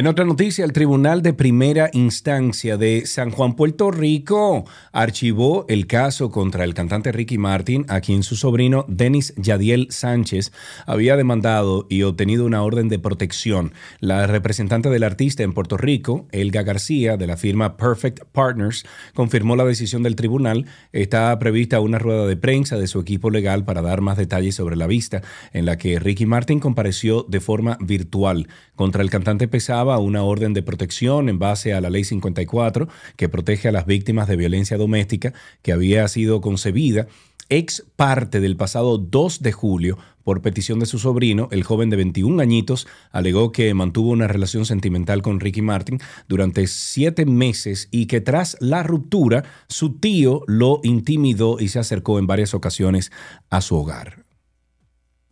Y ya quedó ahí. O sea, eso es lo que yo pregunté ahorita, como que eso va a quedar ahí. No, no va o sea, ¿qué motivó a eso? ¿Es verdad o no es verdad? Dice que no hay más. Ah, bueno, los detalles. En la rueda de prensa darán más, más, detalles sobre la realidad de lo que pasó ahí que uno no sabe. Antes de finalizar entretenimiento, recordarles que tenemos nuestro espacio, un nuevo espacio donde conversamos que se llama Karina y Sergio After Dark. El último episodio que publicamos habla de dejar ir. After Dark.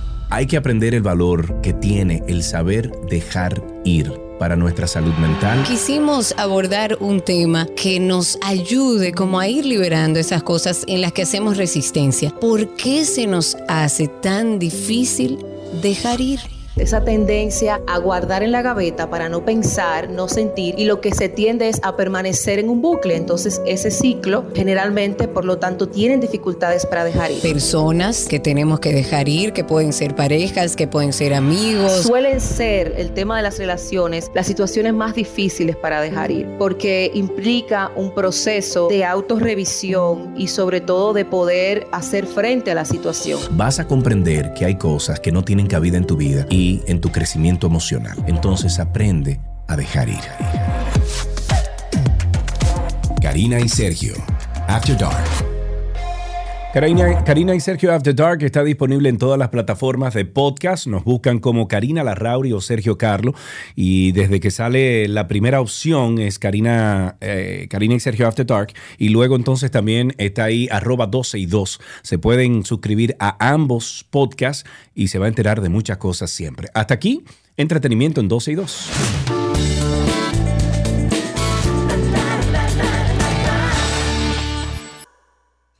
Medicina llega a ustedes gracias a Farmacias Carol. Con Carol cerca te sentirás más tranquilo.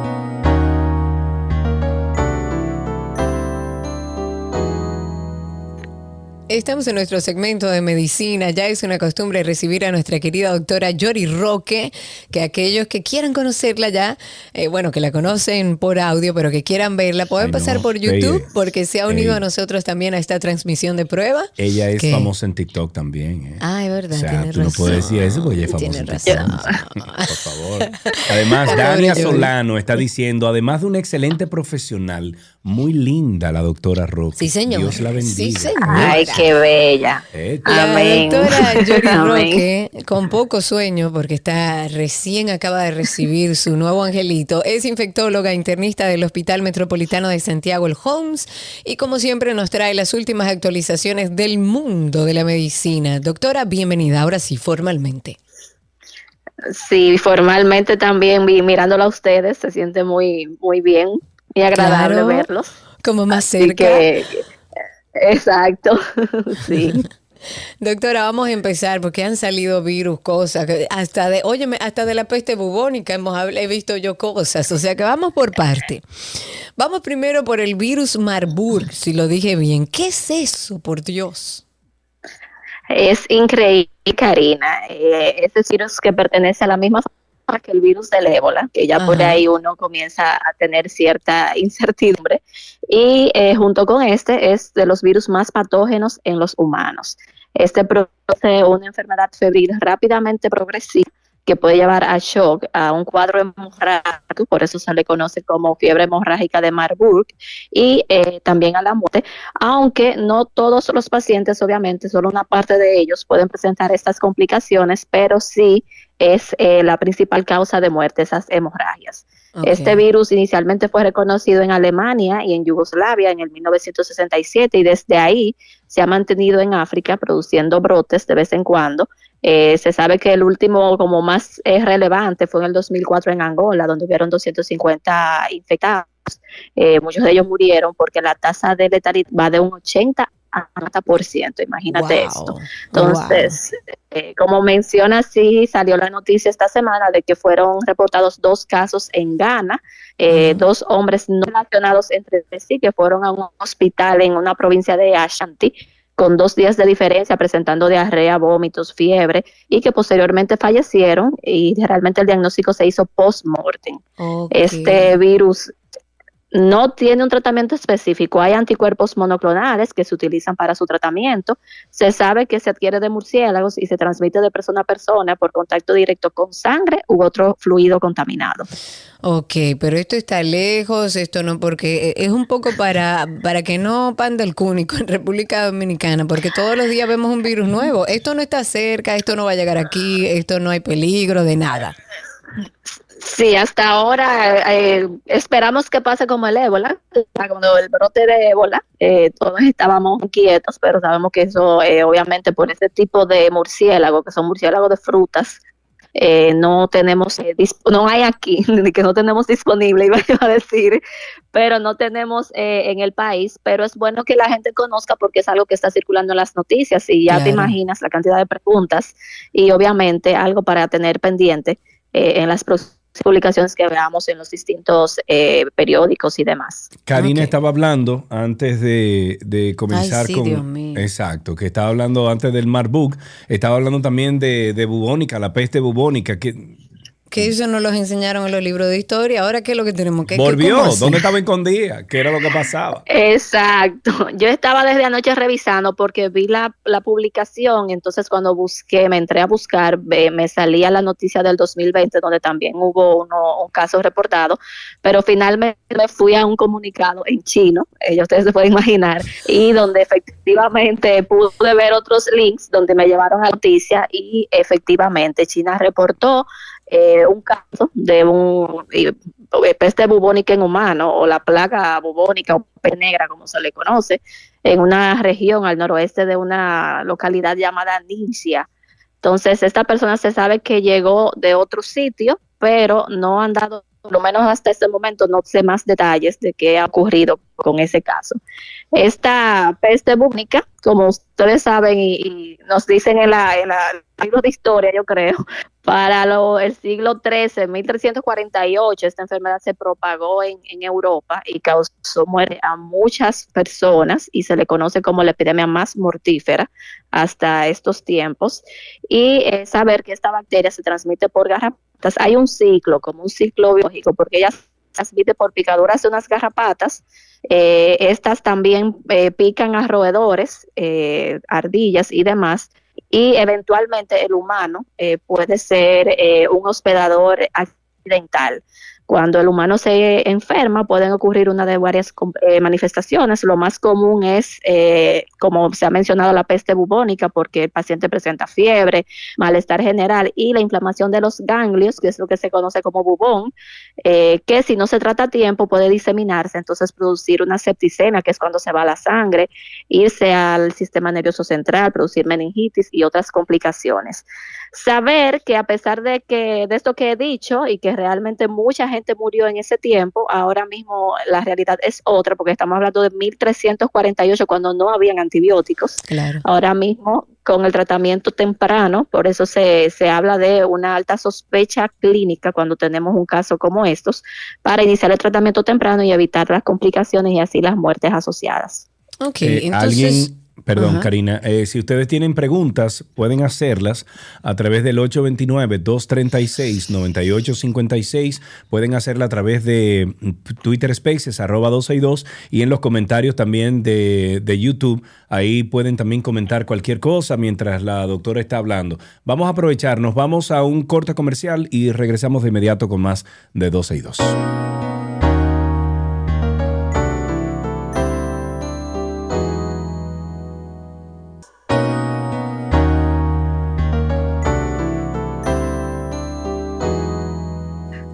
Seguimos con esta segunda parte de nuestro segmento de medicina. Estamos con la doctora Yori Roque. Ella es infectóloga. Si ustedes tienen preguntas, pueden hacerla al 829-236-9856 y a través de Twitter Spaces o en YouTube pueden escribir ahí también sus preguntas. Hay una historia que ayer fue un debate entre toda nuestra comunidad de 12 y 2 con relación a una historia que ha salido del jugador de fútbol eh, Ronaldo y el Botox. Explícame, por favor, cómo es que funciona esto y si esto es una realidad o si se equivocaron poniendo Botox y era otra cosa. ¿Cómo es el asunto? Porque usted doctora. Mira, yo, yo hasta que Sergio va a tener que enviarme, aunque sea por privado, que fue lo que le La encontró. foto, ve No, no, Eh, no, ponga- usted pone en Google eh, mm, Botox en pene y le sale una serie de cosas. Y bueno, ahí estamos viendo que al día uno, eh, según la gráfica que vemos aquí en YouTube, eh, el día uno es así y el día siete es así. O sea, yo creo Caramba. que la doctora buscó otras fuentes. Yo no creo O que ella puso eso en el buscador. Ella se- seguro Sí, buscó revistas no. Seamos todos de. Barahona entonces, porque Mira, realmente eh, se sabe que la toxina botulínica, que, es lo que se llama comúnmente el Botox, es una, es una proteína que es tóxica para el sistema nervioso, porque ella lo que hace es que bloquea la liberación de un neurotransmisor que se llama acetilcolina y con eso eh, evita que el músculo como se contraiga y produce una parálisis flácida. Sabemos que se utiliza mucho en cosmética para evitar, ¿verdad?, mejorar la apariencia, las arrugas, pero también tiene uso en otras eh, condiciones, por ejemplo, se usa en una entidad donde hay espasmos en el cuello, espasmos musculares, ahí hay una entidad en los ojos donde también se utilizan y otras más. Esto de que se utilice como para este fin que fue publicado, realmente yo no puedo decir ciertamente eso fue así, porque yo sí tengo el conocimiento de que se usan otros, otras proteínas, Sí. pero eh, lo importante es, es saber eh, realmente que eh, hay que tener cuidado, porque por eso quería que, que hablamos de este tema. Obviamente cuando se lee una noticia así de una persona tan reconocida, obviamente muchas, eh, sabemos que hay muchas sustancias no eh, adecuadas que se utilizan también Claro. con se- de fines semejantes y que realmente hay una dosis, hay una preparación específica. Incluso ahora voy a revisar con lo que sería, porque yo sé que hay cuatro tipos de eh, que quizás hay uno ahí de los que de los que yo no conozco, que son los que están involucrados en lo que Sergio ha encontrado, pero eh, el Botox o la- es- esa toxina que es producida por una bacteria que se llama Clostridioides botulinum, eh, produce eh, una enfermedad, una entidad que se llama botulismo, que eh, puede ser fatal. Esta produce parálisis eh, de los nervios, dependiendo de dónde afecte, porque puede eh, ingirse y producir una intoxicación alimentaria, pero también puede contaminar heridas y tiene ciertas eh, complicaciones que son muy características y que, como dije, pueden ser letales. Incluso esta toxina se reconoce como un arma de, de bioterrorismo, por lo que eh, eso es como lo de, esa noticia debió ser como atrás, no intente esto en su casa, porque Sí. eh, pueden haber complicaciones realmente eh, asociadas. Bueno. Pero yo te voy a hacer una pregunta que me la contestes. ¿Puede esta toxina de la que estamos hablando, el Botox, aumentar el tamaño de algún órgano? Eso es lo que dentro de mi conocimiento, no.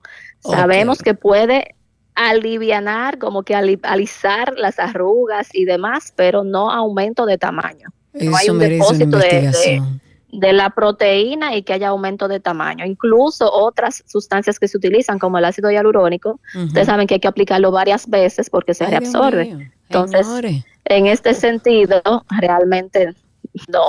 No, ok, no. Vamos a un tema más ¿Pero serio. por Hablemos qué? de la. ¿Por qué? Por- yo no mira- entiendo, la gente está muy ¿Cuál es? loca. Señor. ¿Cuál es la necesidad? ¿Cuál es la necesidad? Vamos a algo más serio. Hablemos de la viruela del mono, porque bueno, la- ya los dominicanos empiezan un poco a alertarse con esta situación de la viruela del mono en vista de que ya hemos tenido la presencia de casos en este sentido. ¿Por dónde andamos con esto? Y sí, yo creo que eh, todo el mundo debe estar atento, obviamente sin causar ninguna alarma, ni, ni tragedia, ni nada de más, porque sabemos que es algo autolimitado, pero ciertamente, eh, como se ha confirmado ya dos casos más en el país y algo que se ha informado es cómo estas dos personas se contagiaron. No sé si lo dijeron en la rueda de prensa de, de ayer o No por lo menos lo dice, no estaba exactamente, solamente dijeron dos casos, eh, aparentemente no tienen que ver uno con el otro, porque uno aquí en Santiago y otro en Monteplata, dos personas, una de 51 años y otra de 19, y realmente eh, para tener en cuenta cuáles son los síntomas. Sabemos hay síntomas generales, la fiebre, el malestar general, eh, la aparición de los, la inflamación de los ganglios, es sumamente importante y que dos o tres días después comienzan a aparecer las manchas que ya hemos hablado las características, pero no solo a la población, sino todos los colegas debemos estar atentos porque hasta que no sepamos cómo eh, se infectaron esos nuevos casos que fueron reportados, no podemos descartar que haya transmisión comunitaria que les explicaba ya anteriormente a ustedes, que es una de las características que se consideran para dominar una entidad como pandemia. Entonces, estar atentos, eh, tomar en cuenta el nexo epidemiológico, que es sumamente importante si una persona ha tenido viajes también a un sitio donde hay sus reportados, y tener en cuenta también que eh, no necesariamente un paciente se va a complicar, el contrario. La mayoría de los pacientes se mejoran, pero queremos limitar la cantidad de infectados y por tanto debe haber un aislamiento de toda persona que presente sintomatología característica. Perfecto. Yo creo que sí, que con eso podemos terminar, doctora. Muchísimas gracias por estar con nosotros aquí en 12 y 2, como siempre. Ustedes pueden contactar a la doctora Yori A. Roque Jiménez a través de arroba infectoteam, arroba infectoteam. Ella es infectóloga e internista y siempre está con nosotros ah, dándonos las últimas actualizaciones del mundo de la medicina. Doctora, un beso grande, muchísimas gracias. Gracias a ustedes, un placer. Hasta aquí Medicina en 12 y 2.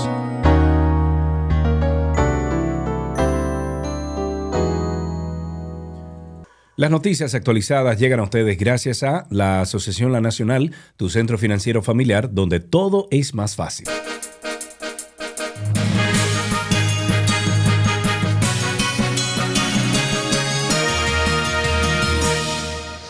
Aquí están las noticias actualizadas. Vamos a iniciar este segmento compartiendo un video que, bueno, ya los que están en Spaces y en YouTube algo han escuchado. Es un video de Alfonso Rodríguez hablando, mm, ¿cómo podemos definirlo? De la política actual. Escuchemos lo que dice. de la- escucha, escucha, Escucha, escucha. escucha. Vos escucha. El día que me digan a mí que tiene que ir para un barrio a buscar que en un barrio. A darle beso a viejas y a niños con moco. No, pues si yo no he ido a dar beso a viejas ni a niños con moco, ¿qué es lo que voy a ir y que hacer campaña para allá? Como este, lavando, lavándole la cabeza a una en un barrio, ¿cómo se llama? Fulanito Paz, Fulanito Paz. ¿Cuándo usted ha lavado cabeza en barrio? Dime. La otra señora, bailando de dembow, con Photoshop. Y no es con Photoshop que tú vas a ganar. Mi doña, no es con Photoshop que te va a ganar. Claro, Photoshop y dembow. No. Cinco gobiernos callados, sin decir por este pueblo. Entonces ahora usted es la defensora de este pueblo. No, mi amor. Usted tiene cinco gobiernos callados. Usted tiene casi, usted tiene dos años menos que Balaguer. Dos años menos que Balaguer. Y nunca dijo, hey, eso está mal hecho. Paren eso, que eso está mal hecho. Nunca. Entonces, no, este gobierno y este presidente vinieron a desentar la política. Mm, bueno, pero también podremos, podemos, y lo dije cuando estábamos probando el audio, que también Alfonso está calladito en estos dos años, ¿eh? No ha dicho ni. Entonces, bueno, Alfonso. no, y le toca Antes te hablar bien del pronunciaba gobierno por si no, él y antes, y entiende. antes el primo se pronunciaba por todo. Y salían Sí. y fulano y tal cosa. Calladito. Entonces, no sé, Alfonso. Ahora, yo lo que digo que él sí, él sí tiene razón. Doña Sí, Margarita estuvo razón, mucho tiempo razón, callada, no se daba cuenta de nada de lo que pasaba en su partido. De repente, oh sorpresa, Sí. le mortifica todo. Hablemos un poco del caso Rochi y quiero un poco citar a la mm, jueza Eudelina Salvador. Eh, parte de lo que dijo, dice, a ustedes que son figuras públicas se les exige cada día más porque ustedes impactan sobre, eh, sobre la juventud y a través de la conducta de ustedes, que son figuras públicas, se va reproduciendo en, en los demás jóvenes. Yo lo lamento, Rochi, pero yo no puedo en esta etapa quizás en otra fase. Eso fue lo que le dijo la jueza Eudelina Salvador al artista urbano Rochi, que mediante un recurso de apelación buscaba finalmente su libertad y la magistrada le explicó que no estaba en esa condición de forma medalaganaria y que la fiscalía lo, lo, llevaba a él ahí por las declaraciones de una menor de edad de 16 años que fue contactada por una persona para tener relaciones con él. Eh, resaltó que si la niña se retractó, eso tendrá que discutirse en el fondo, no en esta etapa del proceso, porque aparentemente esta jovencita, esta menor de edad, se retractó, dijo que no iba a llevar el proceso o algo, pero desde, desde la justicia, pues bueno, tienen que seguir dándole curso y ver qué sucede.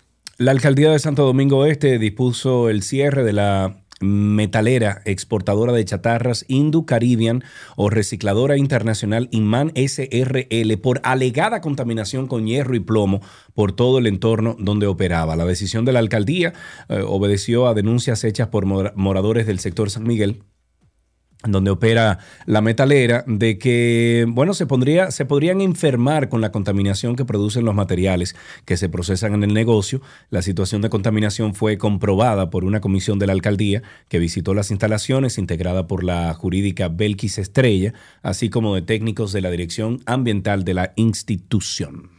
Y bueno, en el tema de la energía y después de que había el presidente dicho que iban a parar todo ahí, la pregunta era si volvíamos al precio inicial o si nos quedábamos hasta donde llegó el desmonte. Ya mediante una resolución, la Superintendencia de Electricidad anunció que va a modificar la resolución que fue emitida el 30 de junio, donde se había establecido las tarifas que iban a ser como las tarifas de transición para el trimestre julio-septiembre de este año 2022. La han dejado sin efecto y van a mantener en vigencia las tarifas que fueron aplicadas en el trimestre abril-junio. O sea, que asumo, entiendo, me parece que no es que se le va a dar para atrás, sino que hasta donde llegó, ahí se va a quedar. Luego de emitida la O resolución, sea que, está- espérate, espérate, ¿hasta dónde llegó? O sea que los que pagan 3 mil pesos y están pagando 10 mil, van a seguir pagando 10 mil. eso es lo que entiendo. Esta resolución emitida por la superintendencia, ellos dicen que han verificado que las condiciones extra- eh, extraordinarias actuales de esta situación ha generado un incremento desmesurado de los precios de los combustibles y bueno, y de todos los insumos para la generación eléctrica. Eh, esta medida se produce luego de que el presidente Luis Abinader anunció la suspensión de los próximos ajustes trimestrales de la tarifa eléctrica a los usuarios regulados de las EDES. No me queda muy claro, pero aquí hay una cosa de dos. O se queda hasta donde llegó al día de hoy, o volvemos un poco hacia atrás eh, eh, frente a lo que se había aplicado como tarifa en el trimestre de abril junio, donde habíamos visto que se elevó nuestra factura, pero no al nivel que lo tenemos en el día de Yo hoy. creo que debemos de recatar lo que Isa Conde fue que dijo, Cindy, ¿verdad? Que lo dijo. Sí, Isa Conde. Eh, exacto, que al inicio de que antes de aplicar todos estos desmontes, etcétera, había que limpiar la casa, Ellos había no- que ellos- organizar Claro, la casa. y si ni no lo hicieron, de entonces eso. al final, como dijiste tú anteriormente, al final somos nosotros, lo mismo que estamos en el sistema económico y los que estamos registrados y los que estamos pagando impuestos, lo que vamos a sufrir. Exacto. Exactamente. O sea, si no- Primero, y no hablan de eso, hablan de que van a parar ahí, pero no hablan de cuál es el trabajo que tienen que hacer, Claro. que está dentro del el pacto eléctrico. De urgencia y en dos lecturas, a unanimidad fue aprobado en la Cámara de Diputados el proyecto de ley que libera de impuesto de importación a los regalos que traigan a la República Dominicana los dominicanos que residen en el extranjero. Ya, mi amiga, te puedo llevar cualquier regalo que tú quieras entonces. Ah, pero mira, déjame yo hacer mi La lista de pieza debe pasar por el Senado, donde se le dará conocimiento y se estudiará para su posible aprobación. De acuerdo al proyecto de ley, se liberará de impuestos los regalos que los dominicanos de la diáspora eh, traigan a la República Dominicana y que no hayan entrado al territorio nacional en los últimos seis meses. Entonces ahora hay que ver la cantidad. Eso tiene que tener un tope. Sí, claro. Usted no puede traer regalo. 20 Ah, no, televisores. n- exacto, no. Y, ah, no, que eh, Karina quiere un televisor de 20 mil dólares. No. Tráemelo de regalo y entonces Uno. no paga porque yo te lo estoy trayendo de regalo. ¿eh? Claro. Ajá, pero son 20 mil. Claro. No, y además, yo me imagino que hay controles para que no, una empresa no se vaya a aprovechar de eso. A mí me encanta como tú dices. Sergio Carlos, ¿tú confirmaste esa información? Bien, hablemos de China, que ha impuesto una multa de unos 1.200 millones de dólares al gigante del transporte Didi por acusaciones de, de haber violado la política de protección de datos. La investigación que duró alrededor de un año encontró pruebas concluyentes de que Didi cometió violaciones de carácter atroz.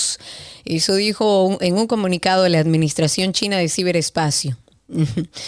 Las autoridades también acusaron a la firma de haber analizado los datos de los pasajeros sin su consentimiento, incluyendo fotos de sus teléfonos y datos de reconocimiento facial. Muy delicado eso. Pero muy, la guerra de Rusia y Ucrania no solo estaban matando a civiles, también animales indefensos. Iván Rusev, científico medioambiental del Parque Natural Nacional de los Esteros, esto es en Ucrania, calcula que más de 5.000 des- delfines han muerto en el Mar Negro entre marzo y lo que llevamos de julio. Según Rousseff, esta cifra es más de tres veces superior a la de antes de la guerra. Además, muchos de los cuerpos que se están encontrando no muestran ningún rastro de heridas por redes o ataques de otras especies. El constante ruido submarino provocado por los submarinos de la flota del Mar Negro de Rusia y sus potentes hidrocoladores, así como las explosiones de todo tipo de proyectiles estarían causando a los delfines, eh, delfines un trauma acústico que afecta a su sistema ecolocalización, de ecolocalización. Y como resultado, los delfines eh, ven deteriorada, deteriorada, a ver, deteriorada su capacidad para comunicarse, orientarse en el mar y encontrar comida. Qué triste es. Señores, nosotros los humanos somos terribles, men. Terribles. Sí, la verdad que sí. Somos. Dejemos hasta aquí las noticias actualizadas en 12 y 2. Que, Sí, ok, bueno, antes de finalizar, exacto, antes de finalizar, vamos a dejarles aquí algo del más reciente episodio de Karina y Sergio After Dark. After Dark. Hay que aprender el valor que tiene el saber dejar ir para nuestra salud mental. Quisimos abordar un tema que nos ayude como a ir liberando esas cosas en las que hacemos resistencia. ¿Por qué se nos hace tan difícil dejar ir? Esa tendencia a guardar en la gaveta para no pensar, no sentir y lo que se tiende es a permanecer en un bucle. Entonces ese ciclo generalmente, por lo tanto, tienen dificultades para dejar ir. Personas que tenemos que dejar ir, que pueden ser parejas, que pueden ser amigos. Suelen ser el tema de las relaciones las situaciones más difíciles para dejar ir, porque implica un proceso de autorrevisión y sobre todo de poder hacer frente a la situación. Vas a comprender que hay cosas que no tienen cabida en tu vida y en tu crecimiento emocional. Entonces aprende a dejar ir. Karina y Sergio, After Dark. Karina y Sergio After Dark está en todas las plataformas de podcast. Nos buscan como Karina Larrauri o Sergio Carlo.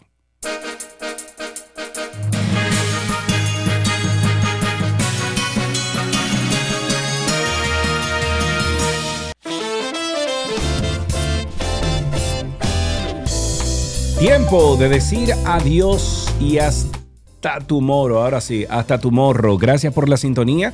Gracias a.